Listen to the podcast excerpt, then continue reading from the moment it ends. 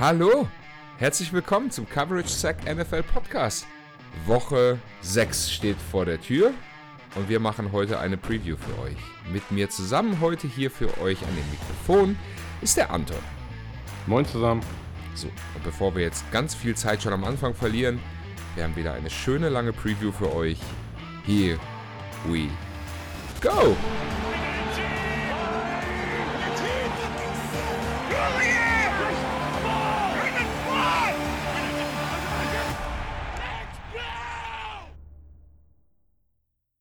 So, Anton.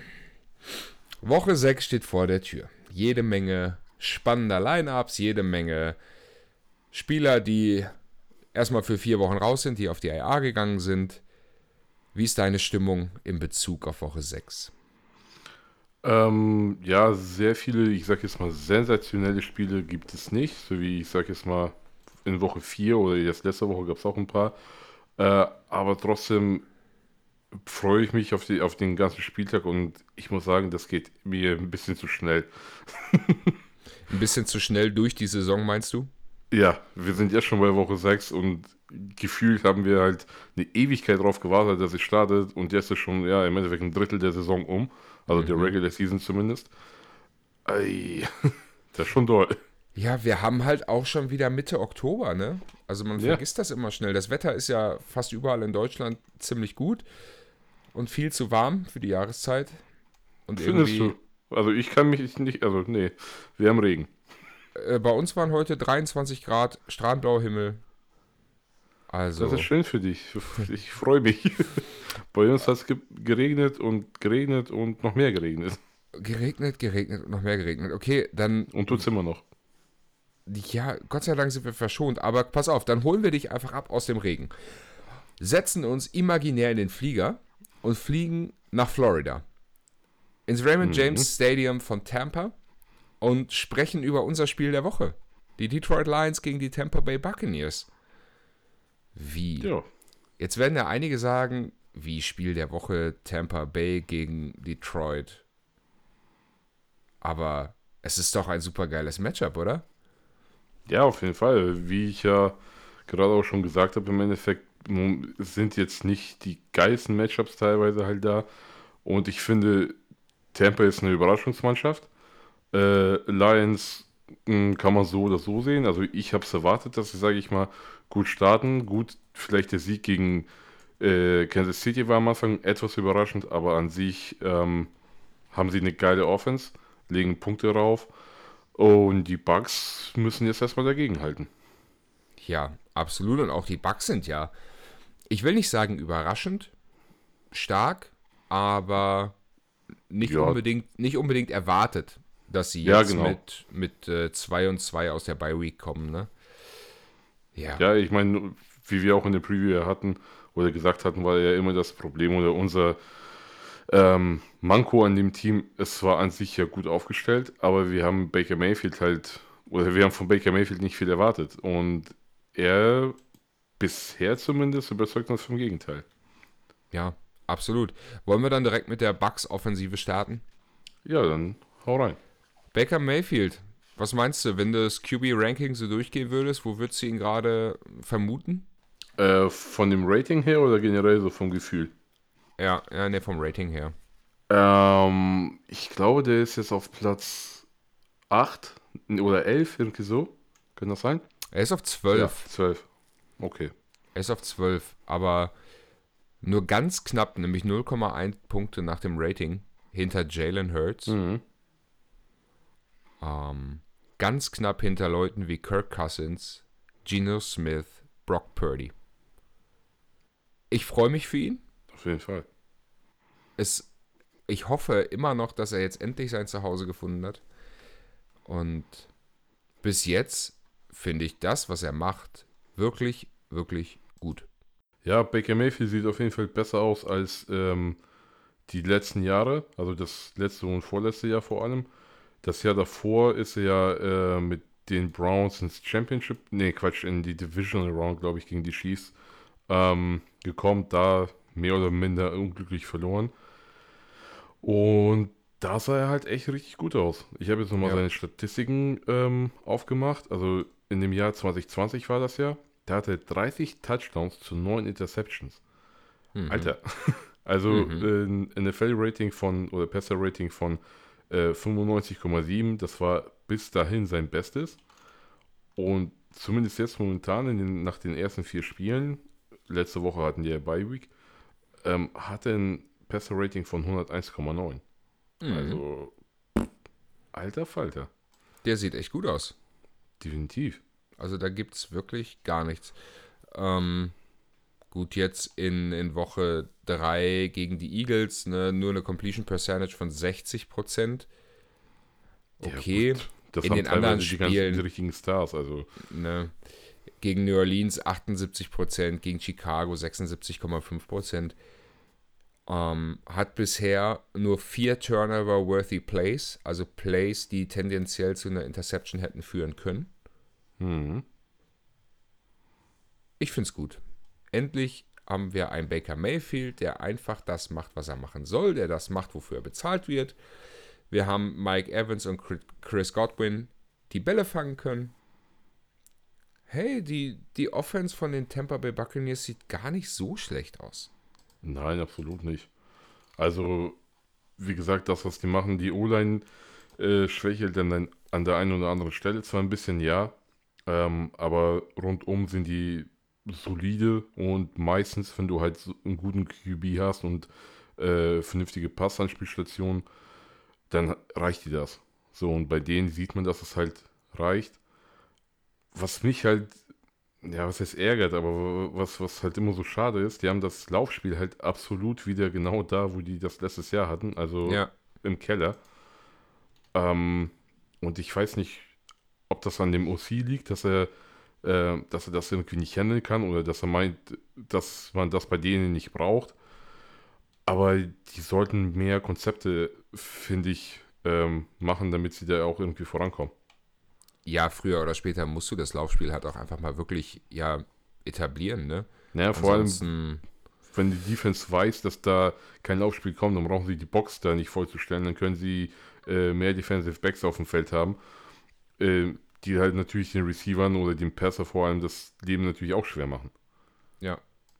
Ne, mit Rashad White, der Running Back, ähm, 206 Rushing Yards mit 63 Carries, ein Touchdown. 3,3 Yards per Carry, ah, das ist halt auch echt zu wenig, ne? Nee, viel ist das nicht.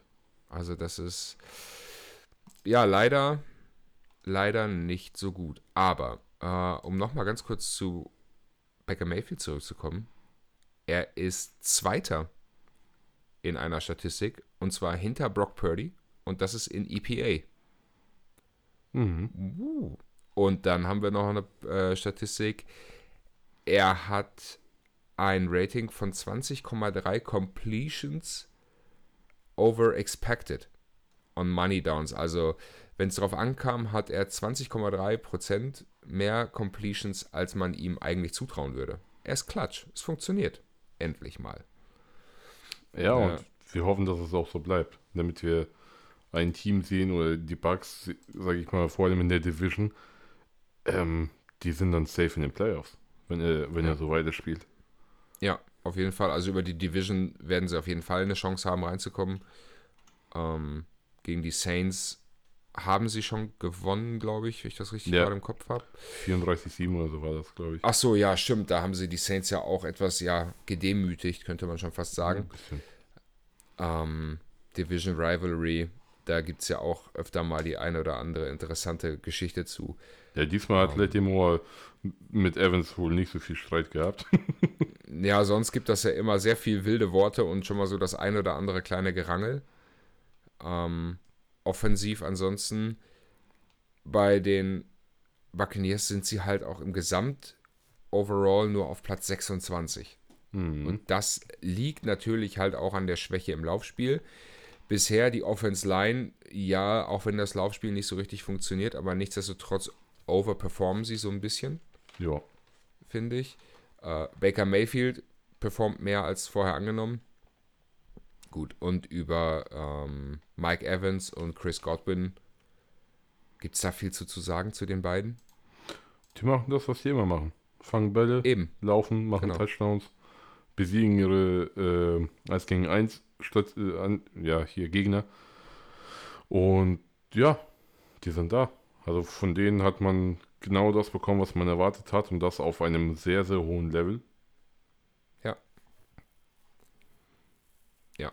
Siehst du. Nee, nee, die Frage können wir weglassen. die Frage können wir weglassen. Die ist. Äh... Bisschen zu doll, ja. Wolltest du darauf ah, hinaus, ob die ein ja. bisschen weit in die Playoffs kommen? Äh, nee, das, das glaube ich nicht. Also. Das glaube ich auch nicht. Für sie wäre es auf jeden Fall schon ein Erfolg, überhaupt in die Playoffs zu kommen. Ja. Die Frage, finde ich, ist aber auch so ein bisschen, sie sind ja so ein, mehr oder minder in so einem, ja, soften Rebuild. Ja. Äh, sie haben ihren Veteran Quarterback abgegeben. Ähm, Mike Evans hat keinen neuen Vertrag mehr bekommen. Mhm. So, also da wird halt auch im nächsten Jahr so weiter der Umbruch anstehen. Mein Kurzgedanke war gerade, könntest du dir vorstellen, dass sie Mike Evans oder Chris Godwin vor der Trade Deadline noch weggeben an ein Team, was einen klaren Nummer 1 Receiver braucht? Ja gut, das wäre meine zweite Ahnung oder Vorahnung gewesen. Ähm, Aber ich finde die Frage tatsächlich ziemlich schwierig, weil eigentlich stehen sie halt gerade wirklich gut da. Und die Frage ist, ob man da dann unbedingt seinen einen von beiden Star-Spielern oder Star-Receivern so abgeben mag. Ja, es kommt natürlich auf mehrere Faktoren an. Ne? Zum einen, wie werden die weiterspielen? War das jetzt einfach nur vier Wochen äh, Klatsch Mayfield und danach ist es Maker Bayfield oder wie nee. auch immer? Und ähm, dann ist natürlich noch die Frage, wer wird ihnen was bieten? Weil wenn du jetzt natürlich dann, ich übertreibe jetzt mal, aber wenn jetzt ein Team so wirklich sorglos einfach einen First Rounder äh, den äh, abgibt, ja, warum nicht? Also und du wirklich halt gerade so, mh, hm, ich weiß nicht, wie stehst, du eigentlich weißt, dass du in der in den Playoffs vielleicht noch bis in die Divisional Round kommen könntest mit Glück. Weiter aber denke ich nicht.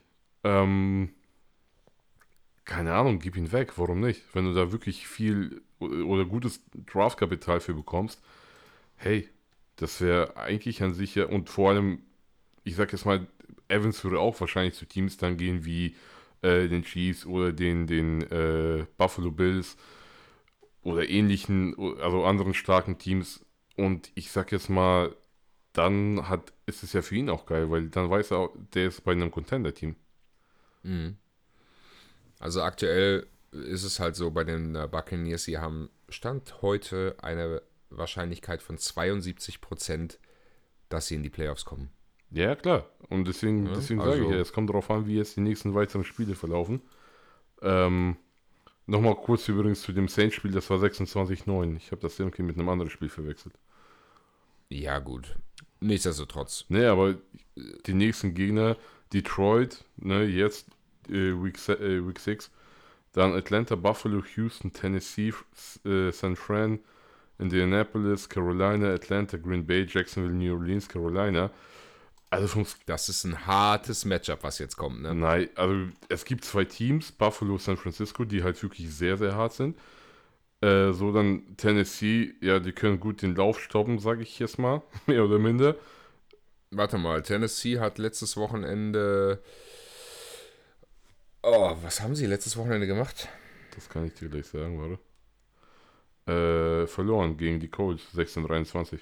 Gut, schlecht, gut. Nee, also man geht ja mal davon aus, die Tennessee Titans können immer nur ein Spiel gut, ein Spiel schlecht. Dann werden sie gegen die äh, Bucks wieder gut. kann sein, ja. Haben sie dann eine Bye-Week? Oh, guck mal, sie haben eine Bye-Week zwischen. Wer weiß, ob das vielleicht auch irgendwie eine Rolle spielt. ja. Ja, ja, ja. Dann können sie zweimal gut hintereinander oder zweimal schlecht, das kann man sich dann aussuchen. Ja, eben. So, und alle anderen sind auf jeden Fall schlagbar.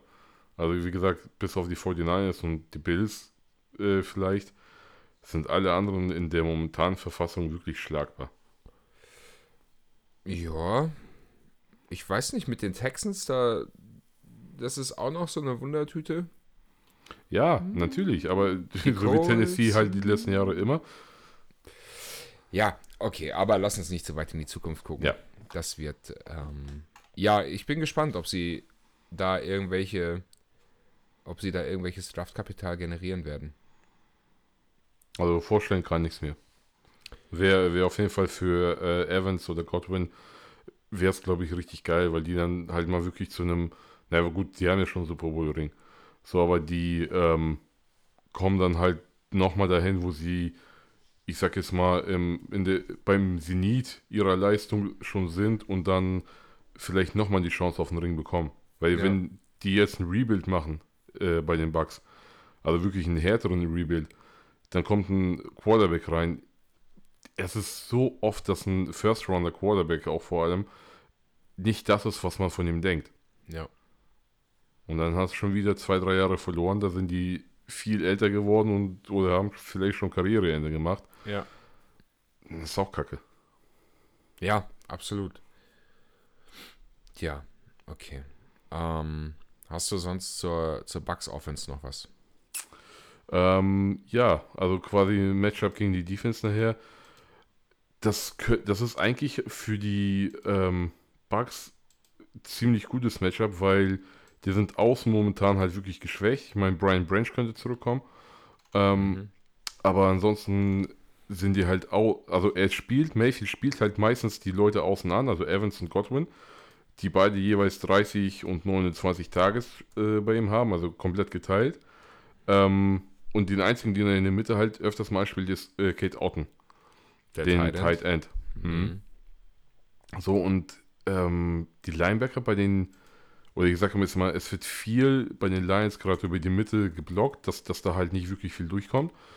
Ähm, aber außen könnten sie momentan wirklich halt äh, das Glück, oder was heißt das Glück haben, das, das Matchup für sich haben, dass sie da wahrscheinlich genauso weitermachen wie die letzten Wochen. Mhm. Das ist Ja. das Einzige eigentlich noch, Auf jeden Offense Fall gesagt hätte. ein interessanter Gedankengang. Ja, lassen wir so stehen. Cool. Lass uns, lass uns rüberspringen zur Defense, weil über die Detroit Lions Defense wollen wir ja gleich auch nochmal sprechen, ein wenig Mhm. ausführlicher. ähm, ja, Tampa Bay Buccaneers Defense sind, jetzt muss ich mal eben schauen, wo ich das hier stehen hatte, da, ähm, sind Sechster in Defensive EPA overall Mhm. ne, und nur knapp raus aus der Top 10, was ähm, die defensive Erfolg, also Defensive Success Rate betrifft. Also die, ja, die Wahrscheinlichkeit, dass ein, defensives, ein defensiver Spielzug erfolgreich ist, sagen wir mal so. Ähm, die haben gutes Talent bei den äh, Line, bei den Linebackern, bei den Defensive Backs und funktionieren zusammen wirklich gut. Und wenn ich das richtig im Kopf habe, sind sie, glaube ich, äh, zweite, also zweitplatziert in den Defenses, was die Points allowed angeht. Ja, das, das ja. Das habe ich Ja. auch äh, gesehen, ja. Also stabil. Eindeutig. Also, äh, ich meine, gut, das muss man natürlich sagen, die haben jetzt ein Spiel weniger als äh, andere. So wie zum Beispiel die 49ers, die haben halt auch 68 Punkte, so wie die Buccaneers, aber die haben halt ein Spiel mehr. Das, Mhm. das, das wird nächste Woche halt schon wieder anders aussehen. Ähm, aber ja, momentan, hast du recht, sind die auf Platz 2. Äh, bei denen kommt halt sehr viel Druck aus der Mitte. Also außen haben die auch Shaquille Barrett, der, der halt ziemlich gut Druck generieren kann und sonst in der Mitte haben sie natürlich den Brecher Vita Vea. Also der Typ ist auch, Dreieinhalb Sex. ist auch bei denen Sackleader momentan. Ja. Ähm, ja, und das Ding ist aber, die haben es halt jetzt mit einer richtig, richtig fetten O-Line zu tun. Ja, So. eine, eine Top 5 O-Line. Auf jeden Fall. So, und die haben bisher halt wirklich gut äh, Goff verteidigt. Und ich, klar, wie gesagt, bis auf Vita Vea, muss ich sagen, sehe ich halt kein Matchup für die Buccaneers an der Front. Also es wird, ich sag jetzt mal so, nicht, die werden da nicht untergehen, das nicht. Aber die werden etwas unter dem gleich auf sein. Mhm. Verstehst du, was ich meine, ne? Ja, ich weiß, was du meinst, ja. Ja, wird ähm, interessant auf jeden Fall. Was vorne, also die Spiele werden ja sowieso in den Trenches entschieden. Offensive Line bei den ähm, Detroit Lions spielt wahnsinnig gut. verschafft Goff viel Zeit, hat ein, hat ein wirklich gutes Run-Blocking auch. Ähm, ja, Vita Vea, du hast es gerade angesprochen, als Defensive Tackle Sack Leader. Ja. Das ist, das ist auch schon eine Ansage erstmal, ne? Ja, und vor allem, der ist ein paar Jahre da, die Leute oder die, die Offenses wissen eigentlich, äh, was das für einer ist. Dementsprechend wird er auch oft gedouble-teamed ähm, und kommt trotzdem durch und macht seinen Sack. Also der, der Typ ist Brechstange. Der, der ist ja eigentlich eher dafür da, durch die Mitte den Run zu stoppen. So ein dickes Ding in der Mitte. Mhm. Ähm, und dafür hat er sich da schon ganz ordentlich durch die gegnerischen Offensive Lines durchgeprügelt. Ansonsten haben wir noch Tryon Shoyinka, den Linebacker, und Antoine Winfield Jr., ähm, den Safety, auch beide schon mit zwei Sacks. Mhm. Insgesamt stehen sie bei 12 Sacks nach vier Spielen, also drei Sacks pro Spiel. Vollkommen, vollkommen solide. Ja, also definitiv, äh, definitiv, die haben auch insgesamt, ähm, oh, wo habe ich mir das denn jetzt hingeschrieben? Sag mal. Ähm, 12 Sacks schon generiert. Ist momentan im Mittelfeld. Auch wieder, Mhm. wie gesagt, ein Spiel weniger. Äh, dementsprechend, nach dem ein Spiel wird man halt schon ein bisschen mehr sehen, was da, äh, wie die da drauf sind. Ähm, ich weiß nicht, ob wir jetzt schon über das Matchup sprechen wollen, weil zum einen, was, was ich auch noch geguckt habe, die blitzen am viertmeisten in der Liga. Mhm. Das heißt, die generieren halt wirklich auch noch Druck über Außen, äh, also über, über ihre ja, Defensive Backs äh, oder Linebacker halt, die re Mhm. reinsprinten mit, äh, wie heißt denn der? Nee, nicht Witherspoon, das war der Cornerback. Ähm, der, der andere Linebacker, habe jetzt gerade leider nicht seinen Namen. Ähm, Äh, White. Und David hätten wir noch. Ne, Da- Devin White meinte ich nicht. Das ist ja, springt er nicht so rein. Ähm, ähm, ähm, ähm, ähm. Na, Barrett. Lamont David. Hm. Genau, den meinte ich. Ähm, der springt ja meistens da rein. Also in, oder macht einen guten Pass Rush. So, und ich würde sagen, da ist es halt natürlich die Frage, wie, wie da die O-Line standhält, aber an sich war sie bisher eigentlich gut gegen diesen Druck und hat ihn auch einigermaßen gut halten können. Ähm, und das zweite ist, was quasi Jared Goff macht, ist das Gegenteil von ähm, Baker Mayfield. Er spielt nämlich überwiegend in die Mitte. Also 50% seiner Würfe gehen in die Mitte. Mhm. So, und wenn du da halt einen Lavonte David hast oder einen Devin White, viel Spaß damit. Also Mhm. die, sind- die sind da halt wirklich, die werden da umgeballert und ich sag mal, das sind alles sehr körperlich ähm, massive Gegner, die, die du da hast. Und die Receiver bei den äh, Lions, bis auf Laporta jetzt, nehme ich den mal mit als Receiver. Erkläre ich auch danach, wenn wir die Offense besprechen, warum. Ähm, bis auf den hast du halt wirklich keine stark körperlichen Receiver bei denen, also bei den Lions. Und das wird Halleluja. Also mach mal, mach mal einen richtig fetten äh, Block oder Tackle.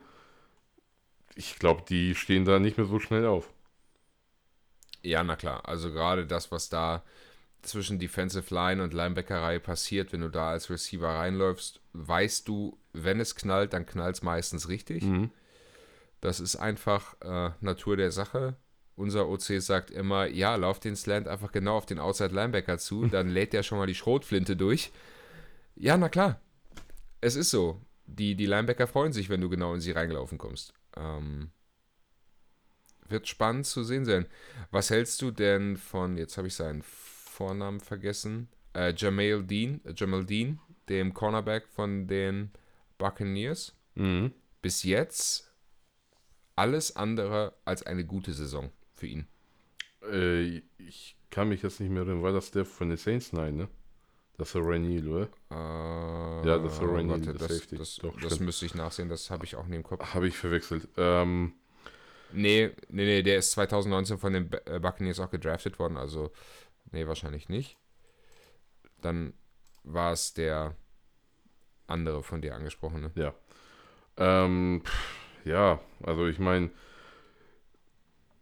17 Tages, 12 Receptions ist es natürlich hm, okay. Hm.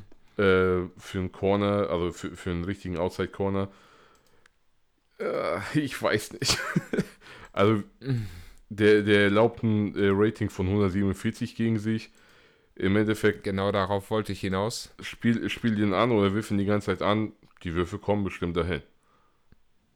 So, und das, das ist halt dieser, ähm, ja, die, dieser Unterschied, sage ich mal, aber was ich halt auch, oder was, was mit gegen die Lions offen spricht, der spielt halt außen und wenn Goff permanent in die Mitte spielt, oder nicht permanent, aber jede zweite Wurf in die Mitte geht, ja, dann ist es nicht so die größte Gefahr, den da hinzustellen. Oder er wird nicht, nicht ähm, ja, das größte Problem äh, nachher für die Bugs Defense, sage ich mal, stellen.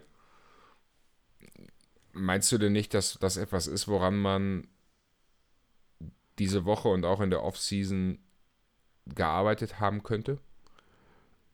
Also diese, diese Schwachstelle sich rauszusuchen und die ganz bewusst zu attackieren? Ja, an sich schon, aber der hat auch jetzt in den, ähm, also in den anderen Spielen davor, hast du halt gesehen, der, sein, sein Spielstil ist halt Wiff in die Mitte, da ist es in Anführungsstrichen für ihn sicherer oder das übt er halt, weil na, wenn, er, wenn er nach außen wirft, dann fangen halt seine Interceptions an. So und ähm, du, egal was für ein Spiel du da hast, wenn du weißt, dass. No, nee, nee, komm. Also da muss ich dir widersprechen. Ich habe nämlich gerade mir mal die Next Gen Stats Seite aufgemacht. Ja. Also die Interceptions äh, Woche 4 war knapp neben der linken Hash, was ich mal absolut noch zur Mitte zähle. Mhm. Äh, Woche 3 tief über die Mitte zwischen den Hashes und Woche 2 ja, so in Richtung in Richtung äh, Flat Zone, aber auch so zwischen Hash und Number. Ähm, ja. ja, also auf diese Saison gesehen schon. Weil, weil im Endeffekt einfach nur deshalb, dadurch, dass er halt äh, permanent in die Mitte spielt. Wenn du natürlich 50% deiner Würfe in die Mitte shots, äh, also reinschmeißt, dann ähm, wird auch mal irgendwann eine abgefangen. Also da habe ich mich vielleicht ein bisschen fälschlicherweise ausgedrückt. Aber ich, ja, okay. sobald ich weiß, war es in den letzten Jahren halt das Problem. Dass er. Er, so, er hat ein gutes, ein gutes Rating gehabt, auch im letzten Jahr über die Mitte. Mhm. Aber kurz, ne? Also so alles bis zehn Jahre. Genau. Äh, über die Mitte war er super, aber auch tief rechts außen und in die Flat Zone nach links war er wirklich, wirklich gut. Und also wenn man sich mal so die Verteilung anguckt von seinen, von seinen Touchdown-Pässen in diesem Jahr, einer war zwischen den Hashmarks, alle anderen außerhalb davon. Mhm. Ne? Also er nimmt die Inside-Linebacker schon ein bisschen raus. Ja, also gut, da, da, muss, da stimme ich dir zu, das auf jeden Fall. Ne? Nichtsdestotrotz, Jared Goff, und das muss man sich auch nochmal auf der Zunge zergehen lassen, ist aktuell der highest graded Quarterback in der Liga. Bei, von PFF. Yes. Ja, das, das, das habe ich mir auch rausgeschrieben. Also sind wir jetzt durch mit der Defense eigentlich? Weil wir irgendwie gerade so viel über die Offense reden. Ähm, es sei denn, du hast noch was zur Defense. Ähm, Weil ich, ich hätte gar nicht so viel sonst zur Defense. Nee. Ja, gut, das Einzige, was ich halt meinte, vom Pressure her halt, ne, dass sie, ähm, da, obwohl sie eigentlich so viel blitzen, haben sie gar nicht so viel Pressures insgesamt. Die haben 37 Pressures bisher ähm, ange also sozusagen aufs Feld gebracht. Das ist ja irgendwo unteres Mittelfeld. Mhm. Ähm, das ist halt so ein bisschen das, was ich meinte. Die haben halt Vita Wehr und äh, Shaquille Barrett und halt den Blitz und trotzdem schaffen die halt nur 37 ähm, Pressures. Mhm. So, das ist halt so ein bisschen irgendwo. Hm. Also die. Zu wenig. Ja, vor allem, die haben halt gegen Lions gespielt, äh, die Saints. Was haben die für eine O-Line bitte? So, und mhm. Da, das, da muss mehr kommen. Und wie gesagt, jetzt halt gegen die O-Line der Lions. Ich glaube nicht, dass er so viel mehr kommt. Die ist bockstark. Ja. ja, die ist bockstark. Das muss man, muss man einfach so sehen. Tja, dann, wenn das dein letzter Punkt war, dann würde ich äh, uns vorantreiben. Ja, gerne. Zur Detroit, Detroit Lions Offense. Also, Jared Goff aktuell der bestgerankte Quarterback nach PFF-Rating Wer hätte das vor der Saison unterschrieben? Ja. Dass er nach Woche, nach Woche 5 da steht? Also am Platz 1 nicht, aber ich sag mal, irgendwo in den Top 10 hätte ich ihn schon erwartet, weil ich, das, was er letztes Jahr gezeigt hat, absolut ähm, gut war. Auch wenn die leider nicht in den Playoffs Ja. gekommen sind. Äh, aber Platz 1, Respekt. Absolut. Ansonsten die gesamte Offense einfach. Also wir haben es gerade ja schon angesprochen. Die Offensive Line funktioniert unfassbar gut. Ähm, das Laufspiel funktioniert. Mhm. Receiver funktionieren, Quarterbacks funktionieren, der Head Coach funktioniert. Und, Hey, das macht Spaß. und die Defense funktioniert vor allem. Aber dazu kommen wir ja auch noch gleich. Ne, es macht, also Detroit Lions Football hat ja in den letzten Jahren auch nicht immer viel Freude gemacht zuzusehen. Leider ja. Und auf einmal macht das End oder das fing ja zum Ende der letzten Saison schon an. Was hatten sie? Ich glaube, acht Siege zum Ende der Saison. Mm, Ich glaube schon, ja. ähm, dass Dan Campbell da eine Truppe zusammengebaut hat, die mit ganz viel Herz spielt. Und jetzt funktioniert es so richtig. Und ich finde es richtig cool, dass bei den Detroit Lions endlich mal wieder was Gutes passiert. Ja, und vor allem halt, du, du siehst diese Freude, sage ich mal, in deren Gesichter, diese, diesen, äh, diese Motivation. Und wenn du natürlich so einen äh, Headcoach hast, wie den Campbell, der Typ, der feuert dich an bis zum geht nicht mehr und du bist dann so on fire, wenn du aufs Feld rausläufst. Und was man auch noch, glaube ich, sagen muss, Ben Johnson, deren Offensive Coordinator, macht verdammt gute Arbeit. Also was der für Schemes, vor allem äh, bei, bei den Run-Schemes raushaut, das ist, Ja. also das hatten die vorher nicht und ähm, das läuft jetzt genauso wie letztes Jahr, obwohl die Teams quasi eine ganze Offseason Zeit hatten, die ganzen Läufe zu studieren. Die laufen trotzdem noch. In einer, äh, also mit einem vernünftigen Laufspiel. Und machen daraus halt auch Touchdowns dementsprechend. Ja. Ähm, jetzt habe ich kurz vergessen, was ich sagen wollte. Ich mache einfach weiter, wenn es nicht stört. Achso, Running Back, David Montgomery. Ja. Funktioniert wirklich gut. Jamir Gibbs, ähm, der ist jetzt noch nicht ganz so eingeschlagen. Naja, er funktioniert eigentlich auch gut, finde ich. Das Problem ist halt einfach nur, er wird nie eingesetzt. Jetzt war er auch noch ein Spiel verletzt. Und ähm, ich weiß auch nicht wieso, wenn ich ehrlich bin. Vielleicht ist das deren Masterplan, den sollen die Leute nicht sehen und dann kommen die vielleicht in die Playoffs oder kurz vor den Playoffs hauen die ihn rein, weil die die ganze Saison über irgendwelche krassen Sachen mit ihm gelernt haben und ähm, auf einmal boomt er da ohne Ende. Ist vielleicht ein bisschen zu hoch gegriffen, aber das wäre geil. Also, ich meine, der hat jetzt auch 39 Läufe gehabt, 179 Yards damit äh, erlaufen, 4,6 Yard per Attempt. Ist in Ordnung. Also bei 39 Läufen finde ich das gar nicht mehr so schlecht. Ähm, dazu hat er noch ein paar Bälle gefangen. Äh, 17 Stück. Nee, nee, 17 Tages, 14 Mal gefangen. Äh, für 70 Yards ist auch eigentlich alles in Ordnung an sich. So, und ich weiß halt nicht, wieso die das machen. Das, äh, also, was heißt, ich weiß das nicht. Ich glaube, das ist einfach deren Spiel. Das hast du ja letztes Jahr auch gesehen. Da hattest du den äh, Jameson Williams gehabt. Nee, Jamal Williams. Ähm, Jamal Williams. ja, die haben zu viele Williams in der Mannschaft. Und ähm, der hat halt die meisten Rushing Touchdowns von allen Running Backs gemacht.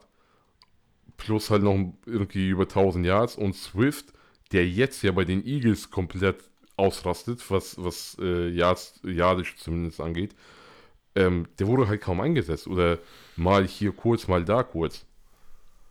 Mhm. So, und das ist im Endeffekt genau das gleiche. Montgomery ist der Williams-Ersatz, Gibbs ist der Swift-Ersatz. Und die machen genau das gleiche, was sie letztes Jahr gemacht haben. Und machen es diesmal aber von Anfang an erfolgreich. Ja. Ja, David Montgomery 88 Carries, 371 Yards, auch 4,2 Rushes im Average. Mhm.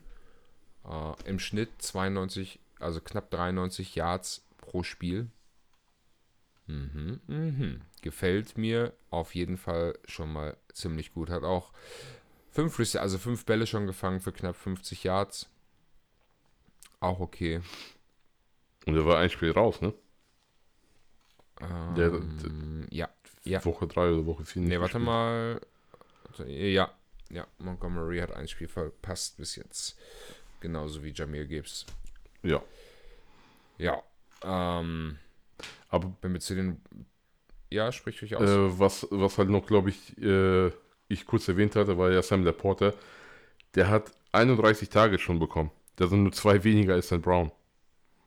So, und Sam Brown ist dementsprechend Target-Leader.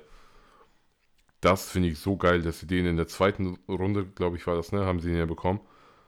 Und der bei denen so direkt einstieg, hat ja auch schon äh, den Rekord für die meisten Receptions bekommen. Äh, also als Rookie. Äh, Rookie Tight End.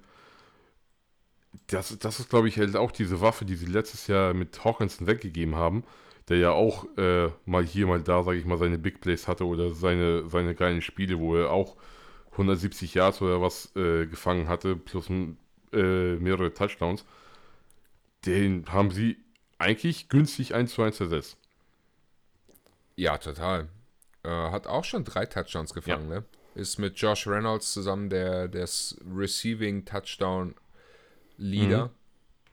Kein Fumble. Hat im Schnitt 60 Yards, also rund 60 Yards pro Spiel. Alles, alles wirklich cool. Amon Ross St. Brown liefert dieses Jahr ja auch, war jetzt verletzt. Ich weiß gar nicht gerade genau, kommt der zurück am Wochenende? Wird er wieder Eigentlich, spielen? ja, also ist immer noch auf questionable, aber die gehen davon aus. Also vor drei Stunden hat äh, Dan Campbell gesagt, dass Sam Brown wieder auf dem Feld auf jeden Fall stehen wird, also zumindest im Training. Und gehen wir mal davon aus, dass er am Wochenende wieder spielen kann. Hat er irgendwie so eine ja, Abdomenverletzung, Rippen, Bauch, ich weiß es nicht. Genaueres. Keine Ahnung. Ja, Aber den werden sie brauchen. ja, bei der Defense auf jeden Fall. Ja, also wenn sie den, er spielt ja, wenn ich das richtig auf dem Kopf habe, die meiste Zeit im Mhm. Slot. Ähm, Ja, jetzt ich bin hat gespannt. er tatsächlich dieses Jahr bisher komplett, also 50-50 gespielt, ne? 69 Snaps im 50-50, Slot, ja. nur, äh, ach, 65 Slap, äh, Snaps ähm, auf White. Ja, okay, vielleicht wäre es eine Lösung. Ich bin gespannt, wie äh, Ben Johnson das angeht. Hm. Ob er Amara St. Brown gegen Jamal Dean rausstellt. den schlechtesten Cornerback gegen den besten Receiver. Das hätte was auf jeden Fall. ähm, würde auf jeden Fall eine Menge Druck kreieren auf die Secondary, würde sie wahrscheinlich auch dazu bringen, eher mal noch den Safety mit rüberzuziehen. Nur so zur Sicherheit. Mhm. Und das öffnet dir halt dann auf der anderen Seite. Und äh, Josh Reynolds ist ja auch kein schlechter Receiver. Und wir haben gerade über Sam Laporta gesprochen. Der rennt auch noch darum. Und die Running Backs können ja theoretisch auch noch Bälle fangen. Ja, Und sobald du irgendjemanden mehr oder minder in Doppeldeckung nimmst, dann fällt halt auch hinten irgendwo einer über, der komplett freien Ball fangen kann. ja, und das ist halt genau der Unterschied zu den Bugs, weil da brauchst du dich nicht aufs Laufspiel zu konzentrieren. Ja. Ja, absolut. Okay. Ansonsten fällt dir zur Detroit Lions Offense noch. Hast du da noch einen Gedankengang zu? Hm, nö, Okay, kann ruhig weitergehen. lass uns weitergehen. Ähm, wie gut ist bitte Aiden Hutchinson? Krank, oder? Also ich habe vor der Vorbereitung schon halt ein paar äh, Sachen gehört oder halt, nachdem, wenn wir die Spiele so angeguckt haben, habe ich gesehen, okay, der, der macht schon geile Sachen. Hast du die Interception gesehen gegen die Panthers? Ja, Alter, der fängt besser als ein Receiver. Der. Ich Das- musste mir das Video dreimal angucken, bis ich verstanden habe, wie er den Ball da mitgenommen hat. Ja, ich auch. Das, also, Hammer-Typ. Das ist ja, äh, ich meine, der hat schon letztes Jahr zwei oder drei Interceptions, glaube ich, gehabt. Ei. Boah. Und das ist ja noch nicht mal, ich sag mal, das einzige Highlight an ihm. Ich habe ja, wie gesagt, dann halt äh, bei der Vorbereitung so seine Stats mal angeguckt. Der hat 35 Pressures gesammelt. Der steht damit auf Platz 1 in der Liga. Ja, Das ist, also, Junge, der ist in seinem zweiten Jahr. Ja, der, also ganz ehrlich, er macht es gerade eigentlich ähm, ja immer klarer, dass er eigentlich ja der, der First Overall Pick hätte sein sollen letztes Jahr, oder? Naja, im Vergleich zu den Leuten, die statt, also halt Trayvon Walker oder auch danach, äh, wer kam noch an fünf, oh, wie hieß denn der? Von den Giants. Ähm, äh, Kayvon Thibodeau. Ja, genau. So, im Vergleich zu denen ist er halt schon gefühlt drei Jahre weiter. Ja. So, und dass die alle da im Gespräch waren um ihn herum, von wegen, ja, ähm, dass Hutchinson halt, der ist schon Pro-Ready zwar, nicht so wie die anderen, aber die anderen haben halt mehr Talent als er. Ja, Pustekuchen. Bisher gar nichts. Mhm. So, und, ey. Also 4-6 hat er schon gesammelt. Ähm, eine Interception. Viereinhalb Sex sogar. Oh, viereinhalb, ja. Ja, bei PFF werden nur ganze Sex leider gezeigt. Mhm. Ähm, äh, keine Ahnung. Also, mir fehlen bei ihm echt die Worte. Man weiß nicht, was man da noch sagen kann. Also, seine Pace wäre jetzt gerade 15, rund 15 Sacks am Ende der Saison. Mhm. Das wären schon richtig, richtig ähm, richtig gute Zahlen für einen, für einen Sophomore-Player, wenn man so will. Ja. Und er, er ist halt wirklich der Lichtblick für die Zukunft. Äh, Homegrown Boy. Der Typ hat, glaube ich, gerade richtig geiles Leben. Also, dass sie den ja. gedraftet haben, war von der Story her geil, war vom, vom Fit her super und äh, so einen haben die gebraucht. Die letzten Jahre war ja nichts bei denen in der Front. Ja. Was einigermaßen Druck gemacht hat. Ja, sie haben da so richtig den, den Turnaround geschafft, jetzt ähm, endlich das ja mal ansehnlich aufs Feld zu bringen. Ja. ja und so findest du, er ist der einzige so richtig ja, große Name in der Defense? Ähm, jetzt noch ja. Gut, CJ Gardner Johnson vielleicht auch. Aber ähm, was, wenn Brian Branch so weitermacht, was er die letzten Spiele gemacht hat, dann ist das der zweite ja. große Name. Der wird auch richtig, das wird auch ein richtig guter, ne? Also der, der Typ, der hat jetzt auch schon ähm, 21 Tages 14 zugelassen, da sind 66 Prozent vollkommen geil, also gut für einen Cornerback. Ähm, der reißt halt wirklich sehr, sehr viel ja weg. Also eine Interception hat er auch schon gefangen. Zwei Touchdowns sogar erlaufen. Alter. äh, ja, nee, zwei Touchdowns Pass gegen sich bekommen, so war das. Ups. Vier, vier Pass Deflections. Ja. Ähm, also. Für einen Zweit Zweitrunden Rookie. Ja. Also das, was die in der ersten Runde verkackt haben, haben sie auf jeden Fall in der zweiten Runde wieder gut gemacht. Ja. Äh, bitter der Verlust von Emmanuel Mosley. Ja. Ne, letztes Jahr Woche 5 das linke Kreuzband, mhm. in diesem Jahr Woche 5 das rechte Kreuzband. Also, Aber wie bitter ist das bitte? Naja, so ähnlich wie bei, äh, wie ist denn der von den Ravens? Dobbins, war das der? Äh, J.K. Dobbins, ja. ja.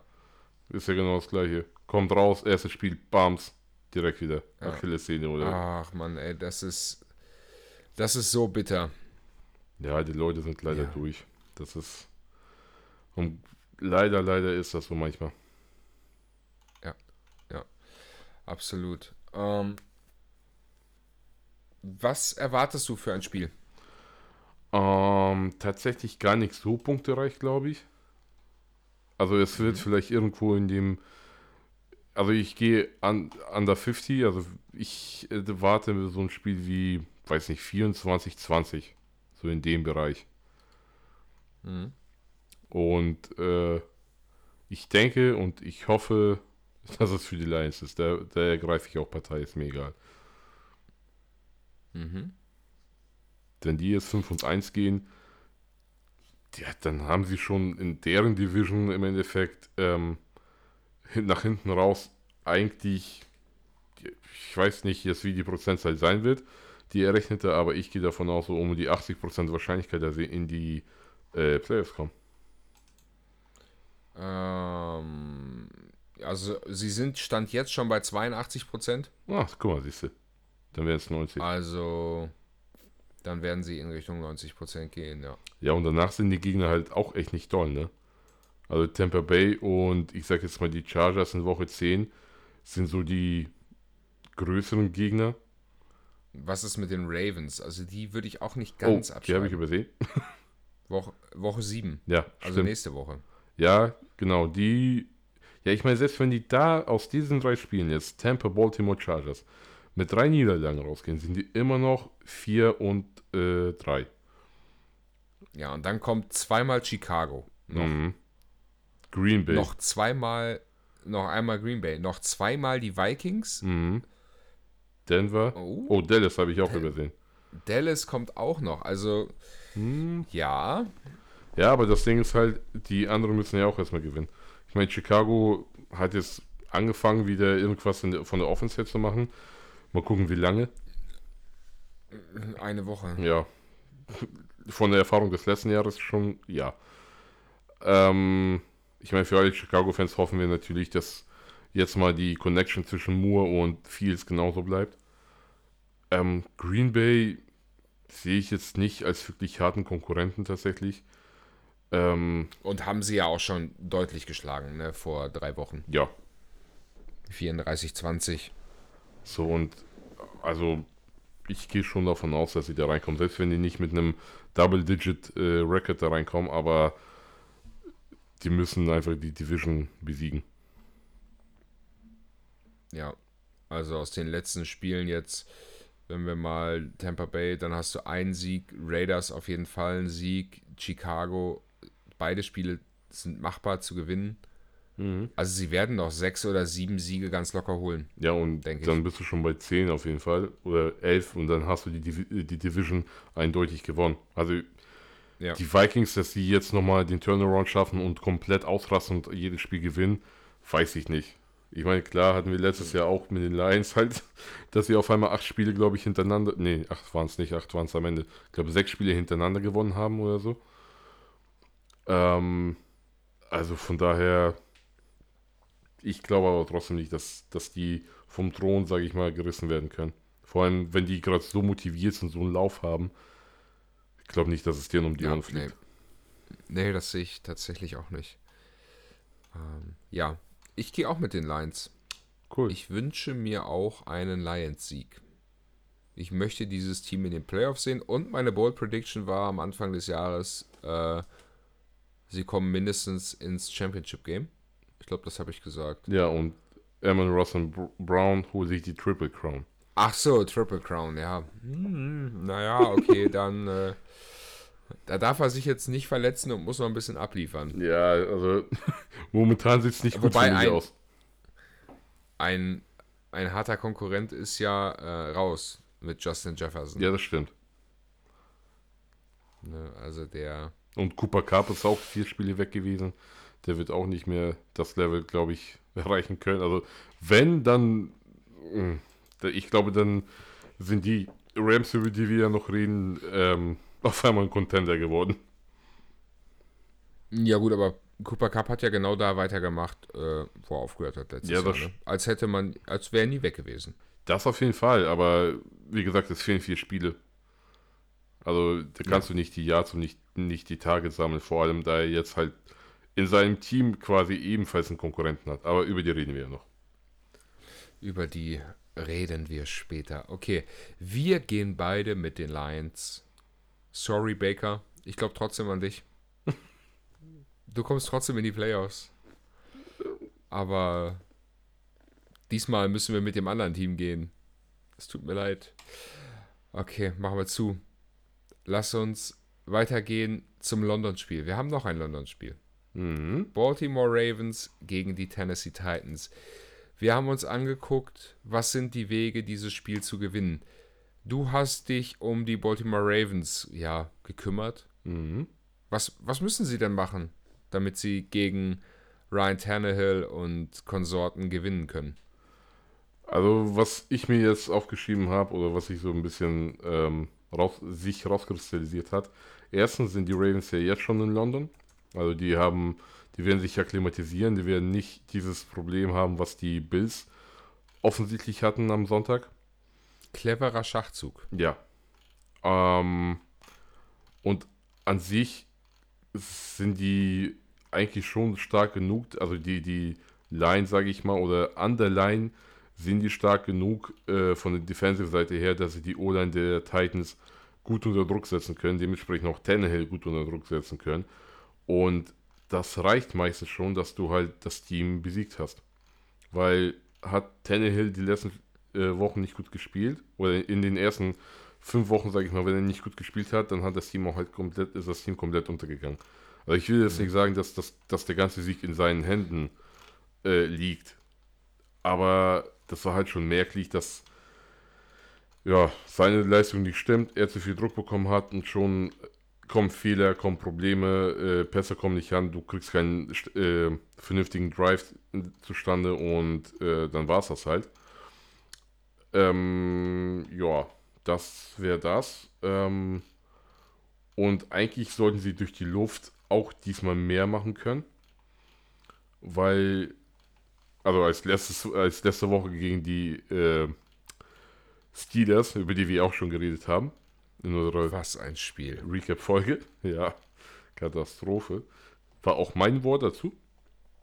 Ähm, ja, was anderes kann man da auch nicht mehr zu sagen. Nee. Tut mir leid. Also, das war fürchterlich. Ja, und wie wir auch schon gesagt haben, Jackson war ja nicht wirklich schuld daran. Am Ende hat er es ein bisschen aus der Hand gegeben, in Anführungsstrichen. Aber das kann man ihm dann auch nicht mehr äh, ja, übel nehmen. So, und ähm, der, der Rush, oder ich sag mal, gegen den Run sind die nicht mehr so krass wie letztes Jahr, finde ich, die Titans. Also halten schon mhm. gut Stand, aber lassen trotzdem schon ein bisschen mehr durch. Ähm, das heißt, da könnten sie auch wieder ansetzen also die Ravens, dass sie, dass sie das trotzdem weiterführen, vor allem mit Jackson, der ja in seinem Team der Rushing Leader ist. Was finde ich schon ein bisschen hart ist. Aber gut. Ähm, ja, und ich sag mal, der offensichtlichste Punkt ist, fang die Bälle. Lass sie nicht durch die Hände gleiten. Fangt die Kackbälle. Ja. Und dann macht ihr Touchdowns Was? und dann war's das schon für die Titans. Was äh, Sie hatten sechs Drops, kann das sein, letztes, letztes Wochenende? Sieben. Sieben sogar. Ja. ja, das sind auf jeden Fall. Das sind auf jeden Fall sieben zu viel. Ja, und vor allem was für welche. Da waren, ich glaube, also mindestens einer, aber ich glaube zwei in der Endzone halt dabei, die wirklich definitiv gefangen hätten werden müssen. Nicht nur können, sondern müssen. Mhm. So, und wenn du diese zwei gefangen hast, dann hast du halt auf einmal da 14 Punkte mehr und gewinnst das Spiel. Hm. Also, naja, gut. Ähm, ja, die, von der Defense-Seite eigentlich äh, klar. Ähm, die Andrew Hopkins müssen sie natürlich aus dem Spiel nehmen, weil letzte Woche hat er gezeigt, dass er auch definitiv gefährlich werden kann. Auch wenn es nicht äh, geholfen hat zum Schluss. Aber dennoch. Und äh, eigentlich ähm, musst du dich einfach nur konzentrieren dass sie da, dass sie ja keine Fuck-Ups zulassen im Endeffekt. Einfach diszipliniert spielen, bisschen Druck machen an der Line und schon hast du die Offense unter der Kontrolle. Das wäre mein Take dazu. Ja. Die Tennessee Titans haben letzte Woche verloren. Das heißt, wir haben gerade schon mal kurz drüber gesprochen, also traditionell werden sie am Wochenende wieder gut spielen. Mhm. So, fertig. Nein. ähm, Problem ist natürlich, die Baltimore Ravens Defense ist stark. Mhm. Derrick Henry hat mir die letzten Wochen, also es wurde ja, ich sag mal, besser. Er wurde besser eingesetzt, aber so, so diesen Breakout, den er in den Jahren zuvor hatte, den hatte er bis jetzt noch so nicht. Mhm. Und ich glaube, Du hast ja draußen mit äh, DeAndre Hopkins deinen dein absoluten Star-Receiver. Mhm. Es wird jetzt Zeit, Derrick Henry mal richtig harte Workload zu geben. Ja, also den wirklich dazu zu bringen, dass er das aufs, ja, auf, auf das Gras bringt, ähm, was er in den letzten Jahren auch aufs Gras gebracht hat. Er hat jetzt 328 Rushing Yards ähm, ist damit natürlich Rushing Yard Leader. Zwei Touchdowns, 65 Yards ungefähr im Spiel. Also meine Meinung ist, gib dem Jungen den Ball und versuch die Ravens in Grund und Boden zu laufen. Und öffne dir damit dann halt auch die Türen einfach fürs Passspiel. Die Andre Hopkins habe ich gerade schon angesprochen. Er ist der, der ähm, Leading Receiver, hat aber noch keinen Touchdown gefangen. Nick Westbrook Aikina dahinter äh, mit 143 Yards, weitaus weniger als die Hälfte, hat auch genau die Hälfte an äh, Receptions. Meine Lösung für das ganze Spiel ist einfach nur Lauf, hart und verteidige den Lauf. Weil die Receiver von den Baltimore Ravens haben ja gezeigt, dass sie gerne auch mal einen Ball einfach fallen lassen können. Ja. Also. Ja, und ja. mit 14 Sacks, mit 14 Sacks, die du defensiv schon ähm, hervorgebracht hast, das ist okay. Sie haben fünf Spiele gespielt, 14 Sacks, das sind fast drei Sacks pro Spiel. Na klar, ist da immer noch ein bisschen Luft nach oben. Sie haben aber neun Forced Fumbles auch noch dazu. Gut, leider nur ein Drittel davon auch recovered. Ja, sie müssen halt auch versuchen, ähm, Turnover zu produzieren. Die Ravens waren bis vor letzter Woche in der Red Zone so unfassbar effizient. Platz 1, ne? Gewesen. Da waren sie Platz 1 mit, ich weiß gar nicht, knapp 90% Red Zone Efficiency oder sowas. Letzte Woche, das ist jetzt durch die letzte Woche massiv runtergegangen, weil sie letztes Wochenende gegen die Steelers halt auch einfach gar nichts mehr gebacken gekriegt haben. Ähm, aber das, das kann halt dann auch nur der Weg sein für die Titans.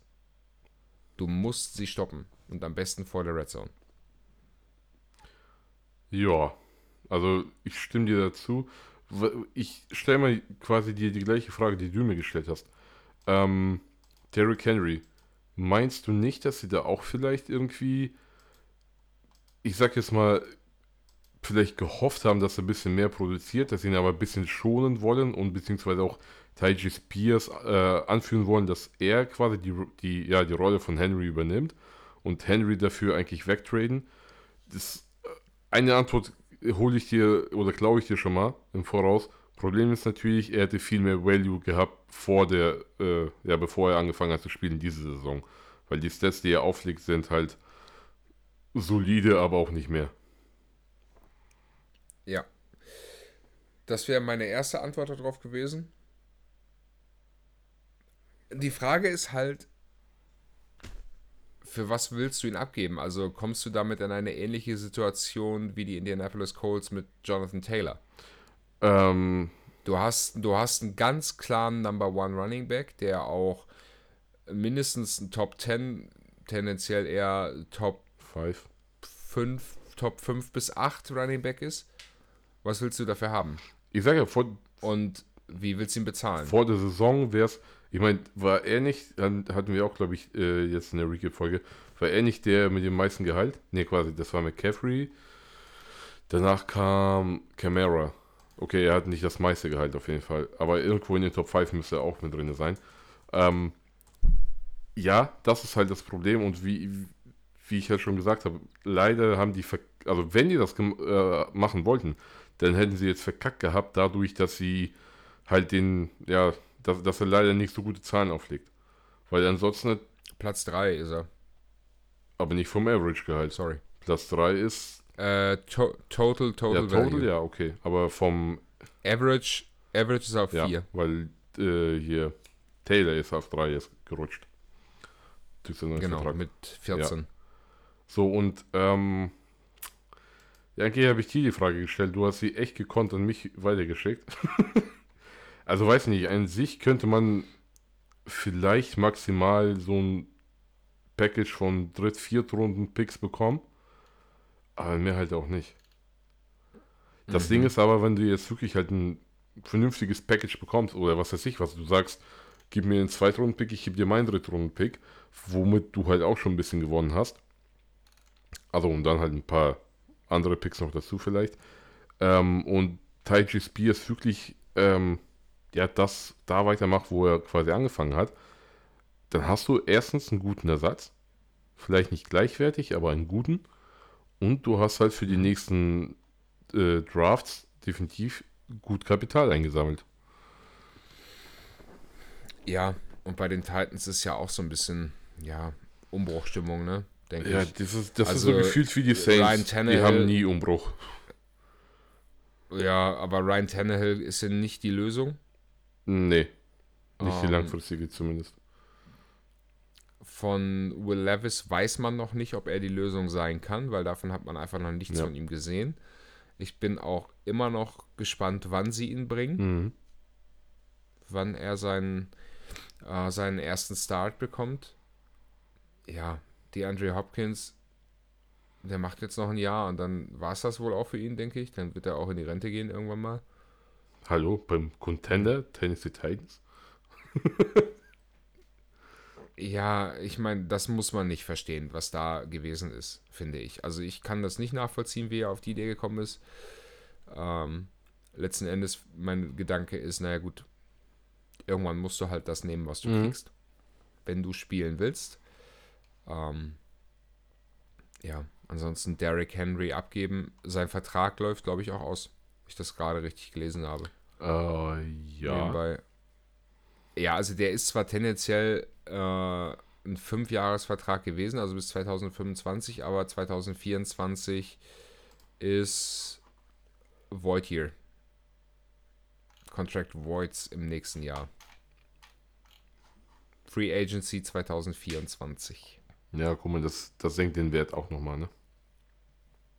Ja, genau das ist es. Hm, finde ich schwierig. Finde ich wirklich schwierig. Auf wen tippst du denn? Inwiefern? Wo er hingehen könnte? Nee, jetzt im, vom Spiel her. Also Ravens oder Titans. Finde ich auch schwierig. Das Problem ist, ich habe für beide Teams irgendwie keine Gefühle. Dann geht es dir genauso wie mir. Also ich empfinde weder für die Titans irgendwas Positives noch für die Ravens irgendwas Positives, aber für beide halt auch nichts Negatives. Also das sind so zwei Teams, die sind halt einfach da.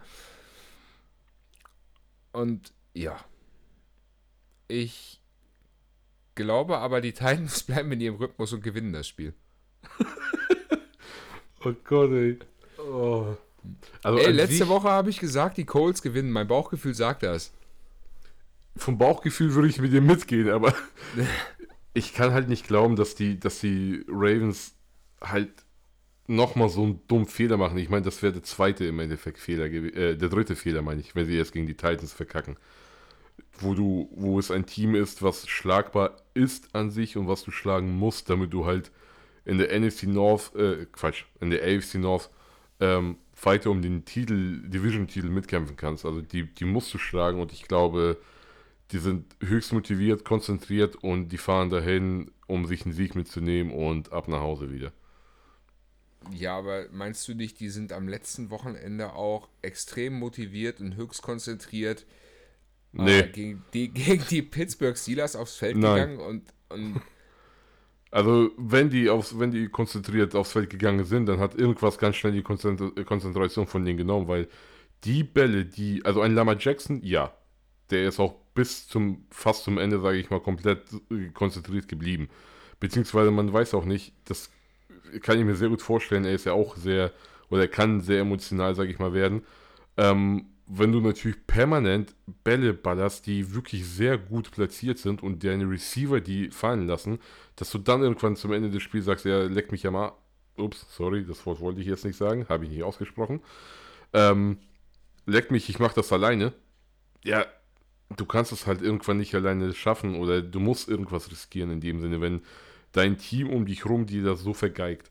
Und die Receiver waren definitiv nicht konzentriert, sonst machst du nicht solche fetten Drops. Also da bist du schon reingegangen als äh, gefühlt, ja, wir sind hier die Kings, wir, wir reißen die äh, AFC North an uns und ihr habt gar nichts mitzureden eigentlich. Die Bengals verlieren auch gerade. Ähm, also wie, was willst du denn bei uns machen? Ja, und das hast du halt gesehen und ich glaube nicht und ich hoffe auch nicht für die, äh, vor allem für die Fans, dass die so ein Debakel nochmal zeigen werden. Also meinst du, das war so ein Ding, ähm, dass sie hochmütig waren? Ähm, ich glaube teils, also vor allem halt die, die ich sage mal vielleicht nicht alle, aber die Dass sie das auf die leichte Schulter genommen haben. Ach, über die Steelers rutschen wir mal eben kurz drüber. quasi, ja, weil die Offense, pff, mein Gott, die, die macht ja nichts. Und dann hast du ja gesehen, anfangs war es ja noch gut, haben wir ja auch drüber geredet. Die, ich sag mal, die, das erste Viertel und die ersten paar Minuten des zweiten Viertels waren ja stark. Also es, die, die waren gut, die haben äh, gut nach vorne gespielt, die haben sich bewegt, die haben Punkte gemacht, war alles tutti frutti. Und dann auf einmal dachten sie sich, ja, guck mal, siehst du, gegen die haben wir doch gesagt, da werden wir punkten, die, die Offense für den macht gar nichts. Ähm, wir brauchen jetzt nicht unbedingt irgendwie, keine Ahnung, auf die Kacke zu hauen und die jetzt hier hochkant rauszuschmeißen. Ja, also Pustekuchen. hat man gesehen. Ja, und dann kam irgendwann dieser Change of Momentum. Der, die, der kam fünfmal gefühlt. Und auf einmal schafft Pickett den langen Pass zu Pickens und Abfahrt. Das Spiel verloren. Ja, ärgerlich. Ähm, ich glaube trotzdem, dass sie das zweite Spiel in Folge verlieren. Ich gehe doch, ich gehe mit den Ravens, doch, ja. Du gehst mit den Ravens, Ja. ich gehe mit den Titans. Ich glaube wirklich, die Titans bleiben in ihrem Swing und sie machen das.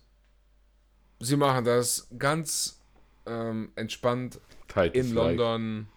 Titans-like. Sie werden ganz souverän. Ja, wie der Contender, der sie gerne sein möchten oder den die Andre Hopkins sie gerne sein lassen möchte, werden sie die Baltimore Ravens schlagen. Ja, also ich weiß nicht mehr, wer von uns das gesagt hat, war das Pille sogar. Gegen dumme Teams gewinnen die einfach. Momentan sind die Ravens nicht die schlausten zumindest. Also,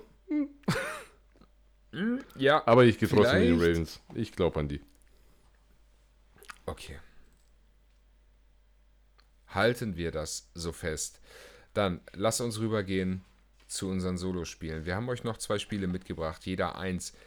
Anton möchte euch ein wenig was von den Arizona Cardinals und den Los Angeles Rams erzählen. Ich habe euch nur ein paar kurze Gedanken mitgebracht zu den Cleveland Browns gegen, den San Francis gegen, gegen die San Francisco 49ers. Anton, soll ich anfangen? Möchtest du anfangen? Ja, ich starte mal eben schnell. Ähm, ja, Cardinals Rams. Zwei Anfang der Saison totgeglaubte Teams, die um den First-Round-Pick quasi kämpfen. Die haben uns definitiv das Gegenteil bisher bewiesen, zumindest Ansätze dafür. Ähm, wobei ich die Rams mittlerweile wirklich stärker sehe, weil die konstant gespielt haben in den vier Wochen. Die haben zwar zwei Spiele verloren, äh, nee, drei Spiele verloren, zwei gewonnen. Ähm, aber die haben halt wirklich, egal gegen wen sie gespielt haben, die, die, die Leistung zumindest von der Offense-Seite konstant gezeigt. Ähm, ja, die haben die beiden Top-Receiver jetzt, also zumindest laut den jetzigen Lauf, mit äh, Cooper Cup und äh, Nakua, Puka Nakua. Ähm, wie wir anfangs ja auch schon gesagt haben, Cup direkt reingekommen nach vier Wochen, als wäre nichts gewesen. Es hat komplett wieder zugeschlagen, leider kein Touchdown gemacht. Ähm, aber das, oder hat er einen Touchdown gemacht?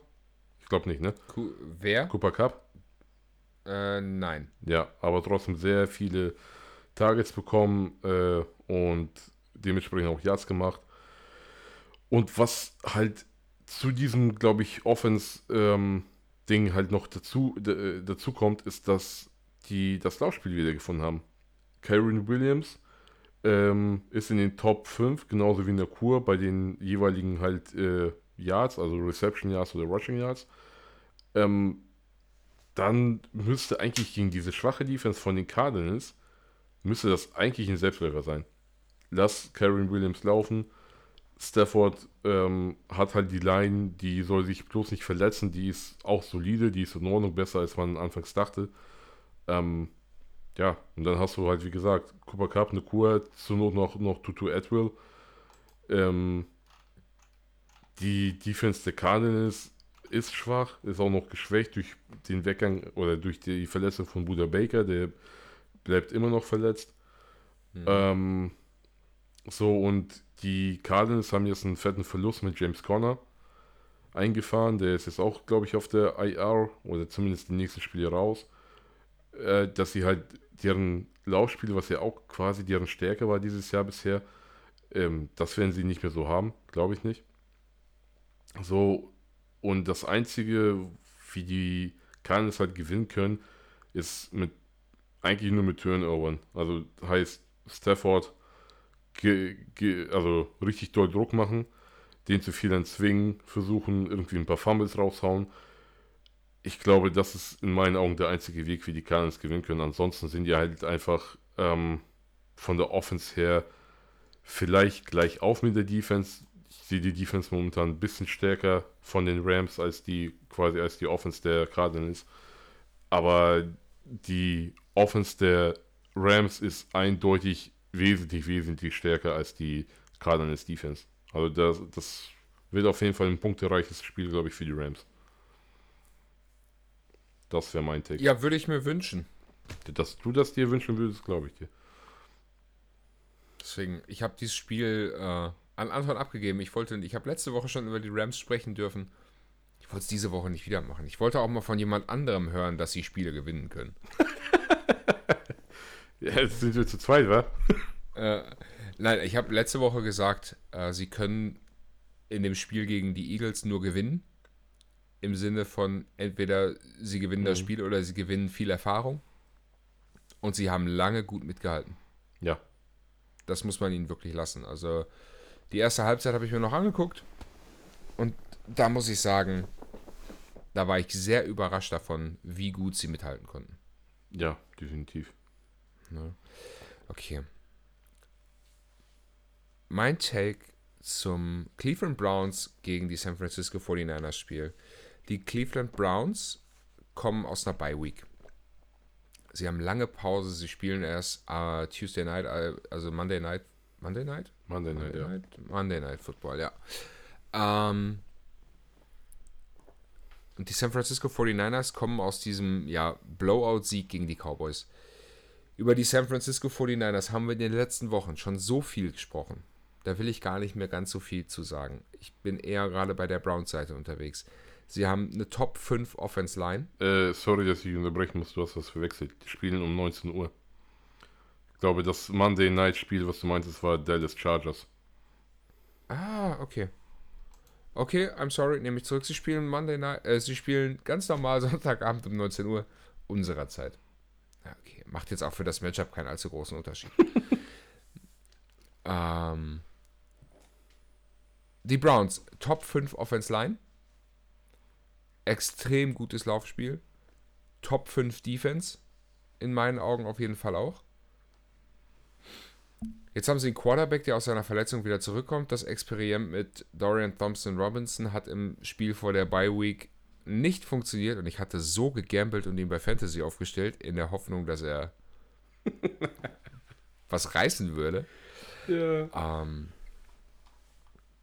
in meinen Augen wird das für die San Francisco 49ers wieder so ein Härtetest wir haben letzte Woche darüber gesprochen, dass wir gedacht hätten, gegen die Cowboys könnte es einer werden.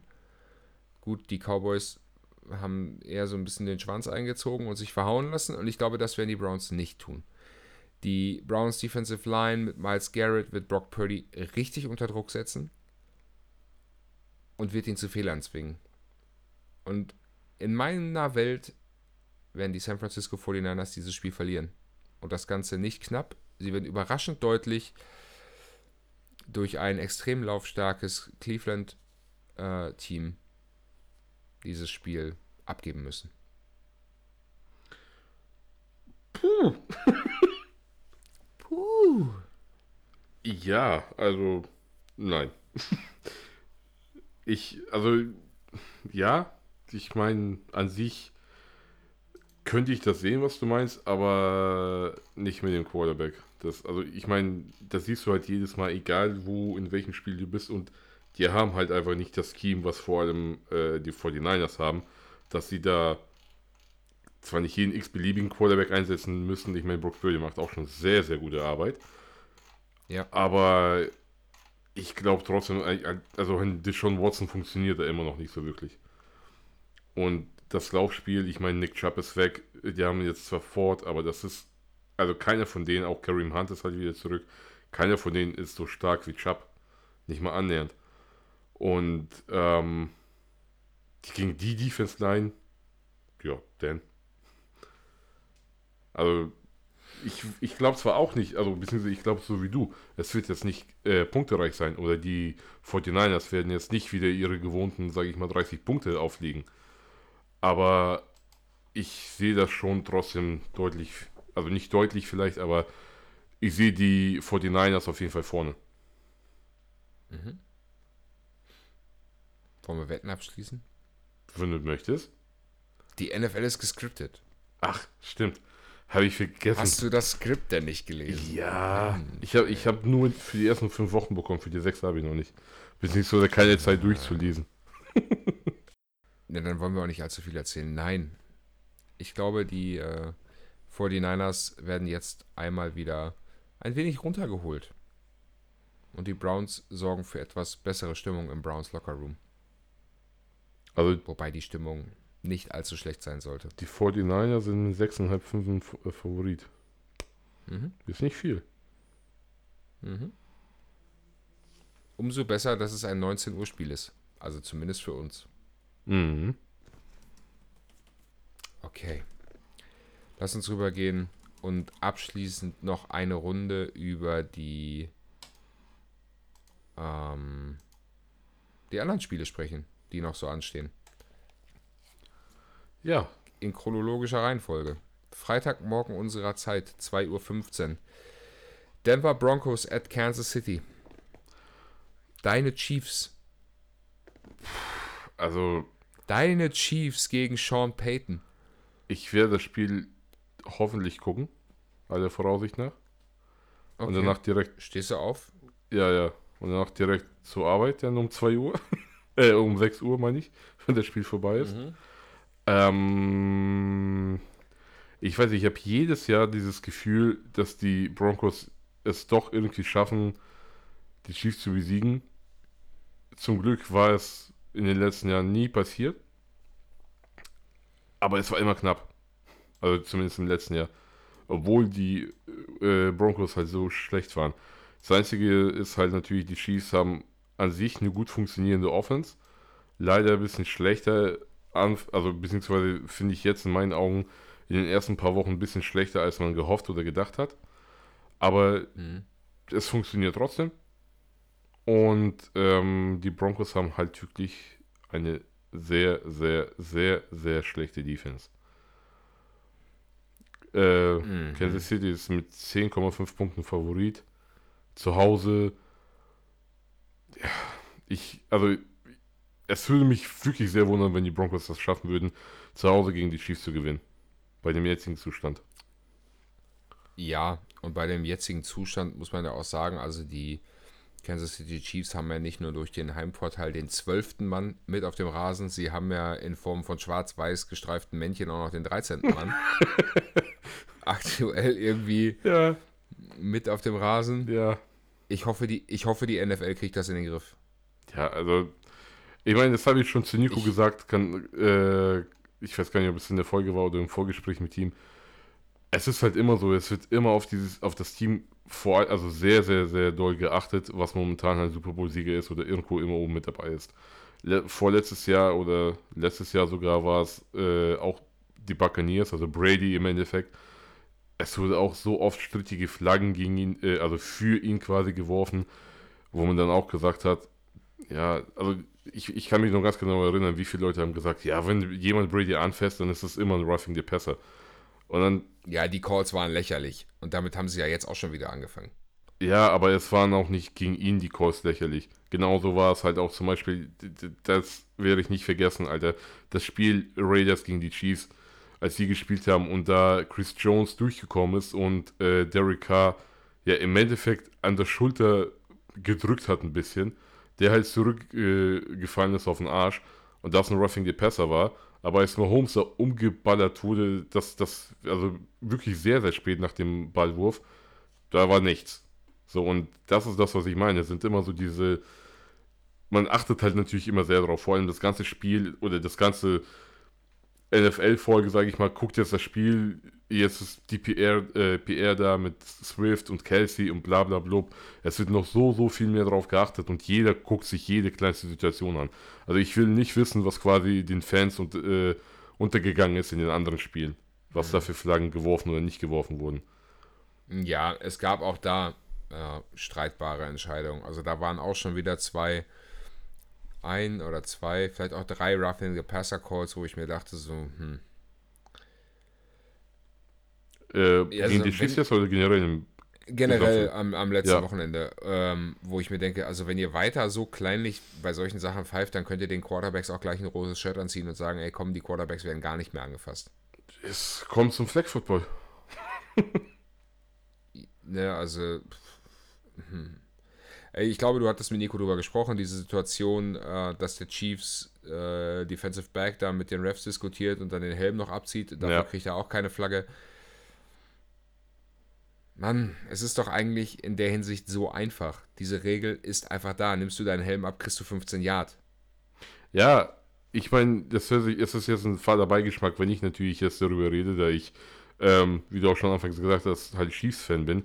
Aber andererseits ist es halt so, klar, entweder befolgst du die Regeln halt Schritt für Schritt, also wirklich, ist das passiert? Ja, gut, dann kriegst du halt die Strafe. Äh, andererseits, ich meine ganz ehrlich, er hat jetzt die erst das Spiel wurde quasi abgepfiffen, oder der, der Spielzug, und jetzt hat halt sein Helm auf dem Feld abgenommen. Okay, die, die andere Seite ist natürlich, äh, dafür gab es ja im letzten Jahr gegen die Panthers eine Strafe. Ja. Also, ich weiß, was du meinst. Ich finde es auch dumm, ich finde es auch kacke, muss ich, muss ich auch sagen. Vor allem gegen die Jets, als der da diesen 21-Yard-Run hatte zum First Down oder 23-Yard-Run, wo das Holding da 5 Sekunden gefühlt ging und dass das nicht gesehen wurde, das finde ich, ist die größte Schmach bisher gewesen. Ja, da würde ich auch mitgehen. Aber gut, ich glaube, lass uns nicht lange bei dem bleiben. Wir wollten nur kurz. okay, äh, du gehst also mit den Broncos, habe ich richtig verstanden? Nein, ich gehe doch mit den Chiefs. okay. Kann ich mich leider nur, also was heißt leider, kann ich mich nur anschließen. Die Washington Commanders sind zu Gast im Mercedes-Benz Stadium von Atlanta gegen die Falcons. Sam Howell gegen Desmond Ritter. Bijan Robinson gegen Brian Robinson. Hm. Falcons sind Favorit. Ah, nee, ich glaube, die Commanders kommen jetzt wieder zurück. Sam Howell reißt die Bude ab da. Laufen tun die ja nicht viel. Die äh, passen auch, oder die lassen Sam Howell ziemlich oft werfen. Letztes mhm. Mal waren es ja auch 51 Passversuche, glaube ich. Ja. Ähm, und das Defensive Backfield von den Falcons bis auf Jesse Bates ist halt noch so lala. Also der, mhm. das ist eigentlich für die Receiver der Commanders ein schlagbares Matchup. Und ich glaube, die Commanders machen das. Ja, und die Atlanta Falcons ja letztes Wochenende auch mit so einem Last-Minute-Sieg gegen die Texans. Ne? Ja. Dieser Game-Winning-Drive, den sie dann noch aufs Feld gebracht haben. Ich glaube, das könnte ein interessantes Spiel werden. Vielleicht nicht unbedingt das Spiel mit den größten Highlights, aber zumindest vom Spannend. Ergebnis und der Spannungskurve könnte das ein spannendes Spiel werden. Aber ich bin wieder bei dir. Ich gehe auch mit den Commanders. Dann weiter. NFC North Division Rivalry Game. Minnesota Vikings gegen die Chicago Bears. Oh, 1 und 4 gegen 1 und 5? Äh, 1 und 4 gegen 1 und 4, glaube ich. Ja, ja. 1 zu 5 äh, ah. wird das diese Woche kommen. Bei, bei, also bei 1 Bei beiden, beiden, ne? Ja. wird schwierig. Ja, schafft, schafft Kirk Cousins es gegen die Chicago Bears oder schafft er es nicht? Ohne Jefferson. Ohne, ohne das ist ein, der Elefant im Raum. Ohne ein vernünftiges Laufspiel. Weiß ich nicht. Also, das ist jetzt wirklich, und ich meine, die, die Vikings Defense ist halt auch, ja, nicht wirklich dafür bekannt, dass sie irgendwas machen. Und Vikings ja letzte Woche schon wieder mit einem Turnover in der ersten Hälfte oder im ersten Quarter. War es nicht sogar direkt das erste Play? Das war direkt das erste Play. oh Mann, wenn du ein Spiel schon so anfängst, dann, dann kann das auch nur in die Hose gehen. Ja, ich meine, gut, nach hinten raus war es sehr spannend eigentlich an sich und wie, du, wie wir schon gerade gesagt haben, wurden ein paar Calls nicht vergeben, die eigentlich hätten vergeben werden sollen müssen. Ähm, Aber das entscheidet nicht über ein Spiel. Also wenn, wenn du sagst, der, der Schiedsrichter ist schuld, dass wir ein Spiel verloren haben, sorry, nein. Nö, das das- hast du an anderen Stellen verloren. Das nicht, aber ich sag jetzt mal, das ist halt schon maximal dumm gelaufen. Ja. Ach, weiß ich nicht. ist halt, hast du Scheiße am Schuh, hast du Scheiße am Schuh. Genau. Und ich würde hier eigentlich so gerne mit den Vikings gehen, ne? Ich weiß nicht, ob das das Jordan Addison Spiel sein wird. Das ist das Einzige, was ich mir vorstellen kann, aber so kacke es klingt, ich glaube, ich gehe mit den Bears. Die haben gerade so einen Groove, haben jetzt anderthalb Wochen Pause gehabt. Ich gehe mit den Bears doch. Das ist, und das ist jetzt null irgendwie analytisch, das ist einfach wirklich nach Bauchgefühl. Wow. Ich weiß nicht. Die große Frage, die ich mir halt stelle, auch bei dem Spiel ist, stell dir mal vor, die Minnesota Vikings verlieren gegen die Bears, gehen 1 und 5. Justin Jefferson ist auf IR. Was passiert mit, mit Kirk? Wir haben da so oft schon drüber gesprochen, diese Trade-Thematik. Könnte er noch gehen, könnte er nicht gehen? Könnten sie jetzt vielleicht schon anfangen, in den Rebuild zu gehen? Weiß ich nicht. Also, ich habe mir auch so ein paar Gedanken dazu gemacht. An sich, ähm, ja, wäre das ist was ähnliches, aber doch nicht das gleiche wie bei den beiden Teams, die wir davor gesprochen haben, oder die, die Trade-Kandidaten. Hm. Er würde natürlich anderen Teams gut helfen, das schon. Aber ich glaube, es macht mehr Sinn, vor allem bei Quarterbacks halt. Und äh, Kirk Cousins ist halt lange in der Liga dabei. Er hat schon viel gesehen, er hat viel durchgemacht, sage ich mal, viel Erfahrung gesammelt. Und an sich wäre es eigentlich richtig geil, wenn die einfach einen Quarterback draften, den ein Jahr hinter, äh, also Cousins einen neuen Vertrag geben für ein, zwei Jahre oder was, Mhm. den dann halt hinter ihm sitzen lassen und dann gib ihm. Hat hier das nicht letztes Mal sogar besprochen? Ja, da, wir haben darüber Ja, gesprochen. wollte ich genau. sagen. So, und Wie, es sind wieder wir beide, es sind wieder die Minnesota Vikings. Wollen wir vielleicht noch einen Vikings-Podcast machen? oh, das war eine Nein, Überleitung. das. Nein. Ähm, ich gehe mit den Vikings. Ja, Ich glaube, sie schaffen das. Und Cam Akers wird sein Breakout-Game haben. Wie viel Breakout-Games Hoffnungen hat, hat man noch bei ihm? Jede, jede Woche aufs Neue. Ja, das glaube ich. Nee, ich glaube, die, ich bleibe bei den Bears. nee, ich kann den Bears das nicht geben. Kann ich verstehen. Aber wie gesagt, irgendwas sagt, also irgendwie, wie gesagt, null analytisch dahinter. Analytisch würde ich auch mit den Vikings gehen. Deswegen sind die auch Favorit, dementsprechend. Ich habe Pille letzte Woche, ganz am Schluss der Folge, gefragt, welcher Head Coach der erste ist, der dieses Jahr entlassen wird. Abgesehen von äh, Mike Tomlin. Ja. Und, und wir waren uns beide einig, dass es Matt Eberflus ist, der Head Coach von den Chicago Bears. Und was machen sie am Wochenende? Machen es kaputt. Ja. Nein, man spielt einfach mal richtig gut. Und die anderen Danke spielen einfach mal richtig schlecht. Danke für nichts. Genau. Okay, dann weiter geht's. Die Seattle Seahawks kommen aus einer Bye Week und sind unterwegs zu den Cincinnati Bengals.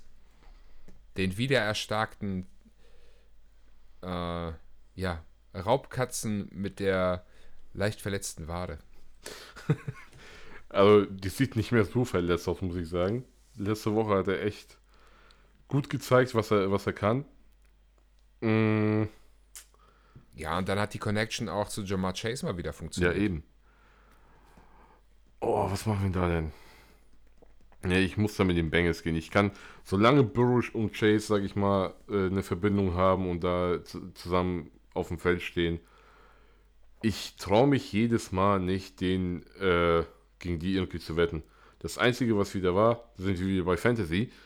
Ich habe den diese Woche rausgenommen für Richardson. Habe ich auch schon in der letzten Folge gesagt. Das hat mich wahnsinnig aufgeregt. Ich habe zwar trotzdem noch das Spiel gewonnen, aber da hast du mal gesehen, da hat man mal kein Vertrauen zu ihm und schon beweist er genau das Gegenteil. Setz ihn wieder auf die Bank, dann gewinnen sie das Spiel. Nö. das sind, diese kommen aus der AFC, jeder starke Gegner ist ein starker Gegner für die Chiefs, also von daher. Sollen die ruhig da runtergehen? Ähm, Nein, Quatsch. Also, wie gesagt, die sind stark und natürlich wünsche ich mir, dass äh, wir spielen ja, also die Chiefs spielen ja nochmal gegen die Bengals dieses Jahr und vielleicht auch sogar in den Playoffs. Ähm, eigentlich hoffe ich auch, dass sie genauso da weitermachen, wo die jetzt halt quasi angefangen haben, endlich, damit man sehr unterhaltsame Spiele sieht. Mhm. Ich traue dem Braten nicht in Cincinnati. Oh. Ich traue dem Braten nicht. Du gehst auf Gino? Dafür haben sie, ja, dafür haben sie die ersten vier Wochen einfach so unfassbar schlecht ausgesehen. Ja. Und wie sagt man, eine Schwalbe macht noch keinen Sommer. Mhm. Und ein Sieg auch keine Winning Season. Mhm. Deswegen haben die ja zwei. Ich gehe mit den, ich gehe mit den Seahawks. Krass, dass wir heute so beieinander sind. ist das heftig. Muss ja, muss ja auch mal sein. Beim nächsten Spiel äh, sind wir uns ja auch uneins. Das war San Francisco gegen ja. Cleveland. Da bleibst du ja bei den Niners und ich gehe mit den Brownies. So, beim nächsten Spiel werden wir uns aber einig sein, denke ich. Miami Dolphins gegen die Carolina Panthers. Ja, genau. Da gehen wir ja beide mit den Panthers, richtig? Ja. Bryce Young hat seinen Breakout. Gib ihm. Da schmeißt er 30 Punkte rein. Die Dolphins Defense ist ja nichts. Also von daher, ich meine, der Punktelieferant A-Chain ist weg äh, Tour ist wieder der Tour, den wir mal vor zwei Jahren gesehen haben. das kann nur in die Grütze gehen. Nein, Spaß beiseite. Ja, es wird in die Grütze gehen, aber nicht für die Dolphins. Ja. Also ich sehe da auch, ich meine, das ist, glaube ich, diese, diese Woche der höchste Favorit mit 13,5 Punkten. Nein, tatsächlich nicht. Krass, okay. Aber trotzdem sehr hoher Favorit mit 13,5. Ähm, äh, Sind nur die Bills höher wahrscheinlich, oder? Ja, aber oh, 14 Punkte. Ja, okay. Egal. Ähm, nee, also keine Ahnung, wie.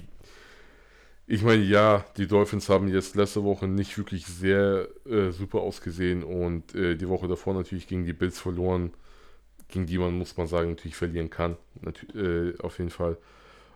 Aber ich sehe keine Gefahr dass die Panthers da irgendwas auch mal ausrichten könnten. Nee. Nein, gar nichts. Da gibt es auch nichts zu, zu sagen. Dolphins. Indianapolis Colts gegen Jacksonville Jaguars. Auch AFC South Division Duell. Ja, da sind die Jaguars Favorit. Mit vier Punkten. Ich gehe mit den Colts.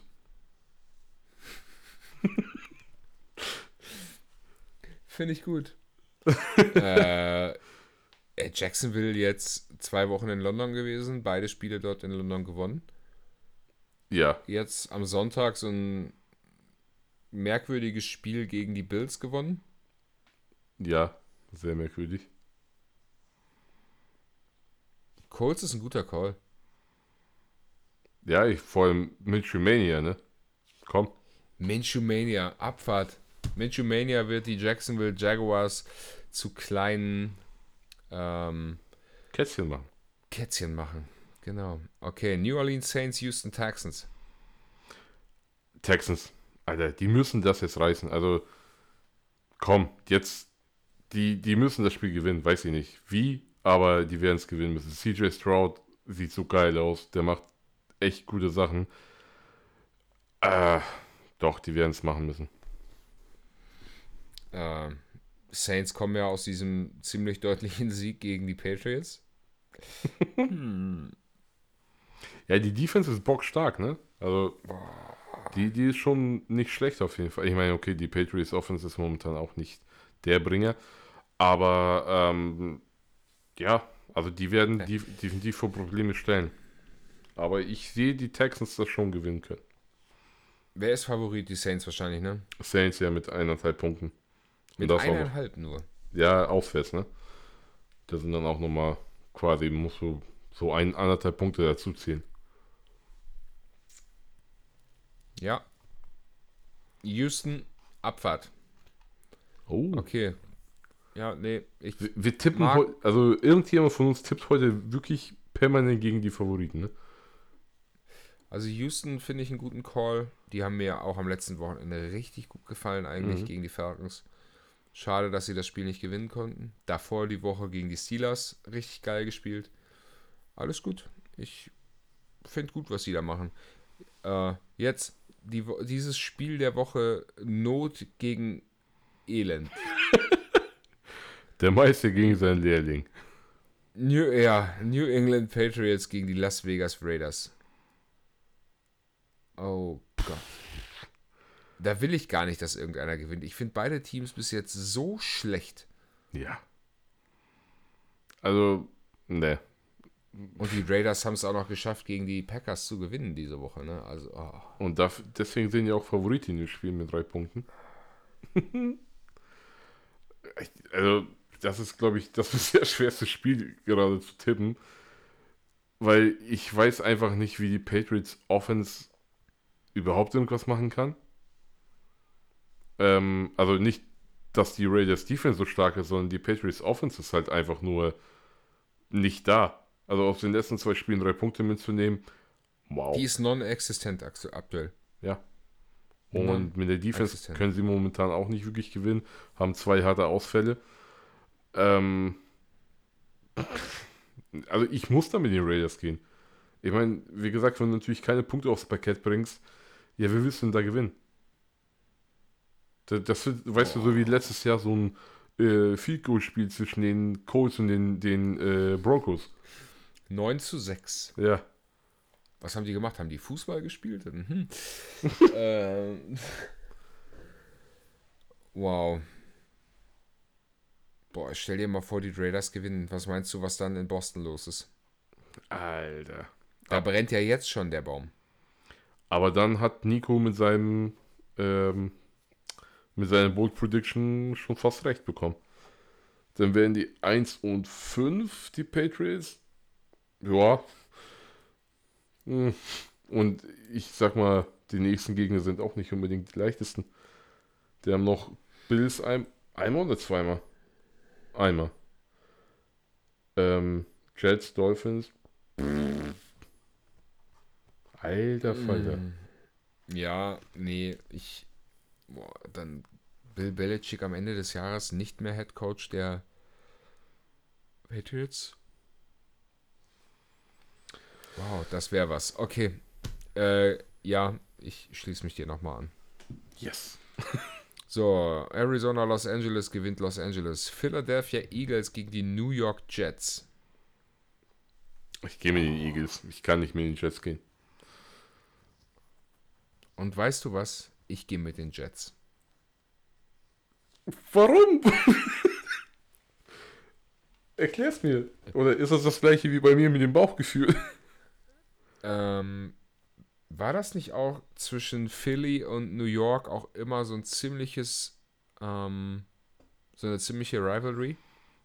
Boah, da bin ich überfragt, wenn ich ehrlich bin. Ich das meine, irgendwie sowas im Kopf zu haben, dass New York und Philadelphia sich auch gar nicht so gerne haben. Ja, die Giants mit den Eagles, ja. so, und weil die Giants sich einfach generell nicht rächen können in diesem Jahr, machen es die Jets einfach. also, du meinst, Zach Wilson ist da. Der, der ist jetzt angekommen, der macht jetzt sein Ding. Zach Wilson wird völlig durchdrehen. Nice. Zach Wilson wird völlig durchdrehen und die Philadelphia Eagles. Also, ich meine, die Philadelphia Eagles haben letztes Wochenende gegen die Rams schon nicht 100% überzeugt und die Rams, schätze ich, obwohl Zach Wilson bei den Jets Quarterback ist, als schwächer ein als die äh, Jets. Ja, weil sie keine Defense Auch, haben im Vergleich Genau zu deswegen. Genau deswegen. Hm. Naja, ich gehe mit den Jets. Detroit Lions gegen Tampa Bay haben wir darüber gesprochen. Okay, dann gehen wir in das andere New York-Spiel. New York gegen die Bills. Da, ich glaube, da sind wir uns sehr einig. Ja, also Bills müssen zurückkommen, die werden zurückkommen. Äh, und ich meine, Giants ja, ich glaube, die Bills machen pro Spiel die mehr Punkte, als die Giants bisher gemacht haben. Offensiv zumindest. Da ist halt auch so gar nichts los, ne? Nee. Also, da können sie mit den Patriots quasi Hand in Hand spazieren gehen. Ja. Brian Dable und äh, Bebelicic Hand in Hand, laufen, laufen den Hudson River entlang, Zum Arbeitsamt. spazieren durch, den, spazieren durch den Central Park und philosophieren darüber, wie scheiße das Leben doch ist. Oh, das wäre cool. Das, also den Film würde ich mir vielleicht sogar angucken. Ja, ich kann mir schon die äh, Schauspieler vorstellen, Alter. Da wird Kevin James dann doch für Brian Dable genommen, statt Sean Payton.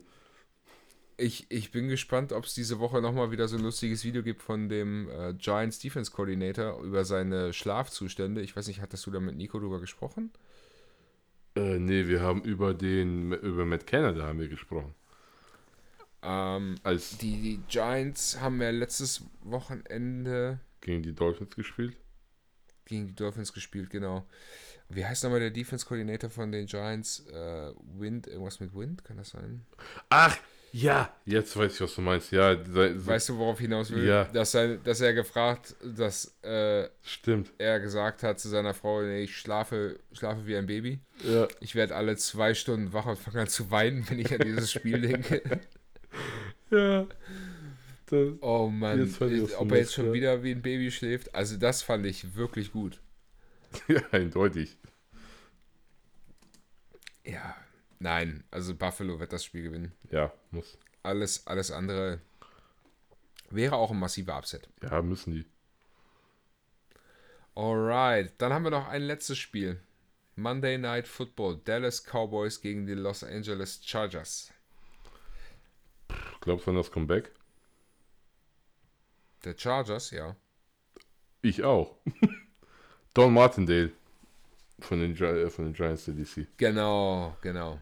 John Martindale. Ähm, ich glaube, dass die Chargers, ich hoffe es auch, dass sie gewinnen.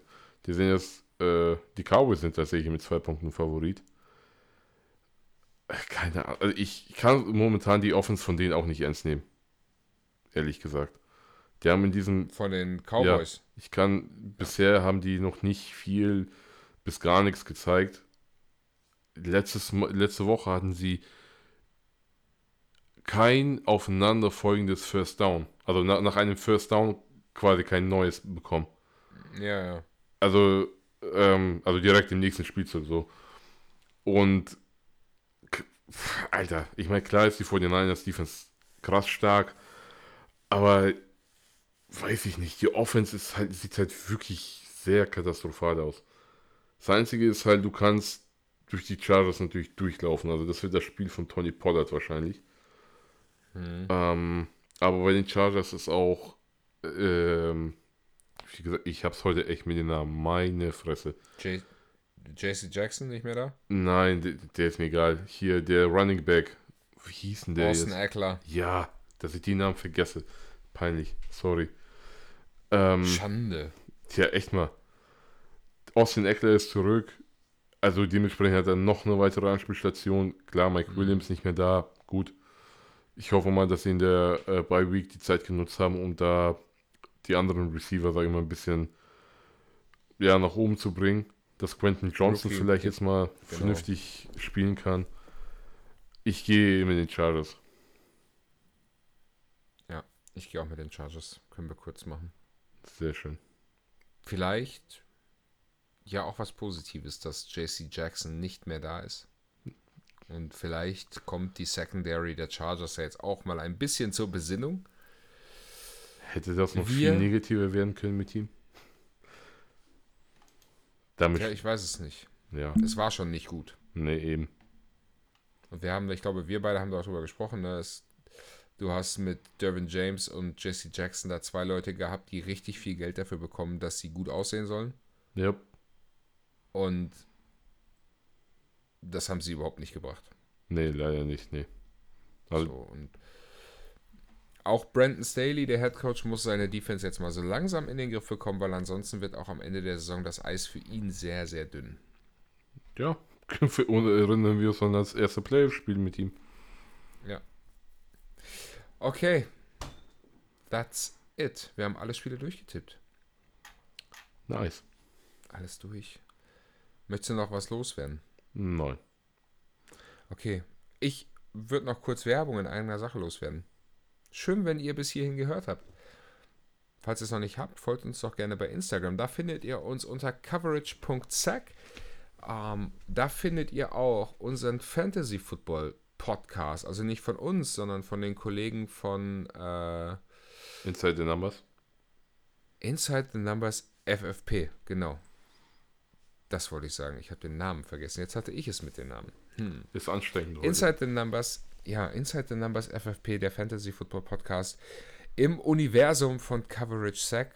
Schaut da mal gerne rein, falls ihr aktive Fantasy Football Spieler seid oder es werden wollt. Die Jungs versorgen euch immer mit allen aktuellen News rund um Fantasy Football. Unsere Mutter quasi, Coverage Sack, die Jungs dort versorgen euch auch rund um die Uhr mit allen wichtigen News um die NFL. Lasst gerne ein Like da, followt uns, äh, aktiviert die Glocke, schreibt uns eine Bewertung, ähm, sagt es weiter, wenn es euch gefällt. Wir hoffen, dass wir uns beim nächsten Mal wieder hören. Und bis dahin, macht's gut.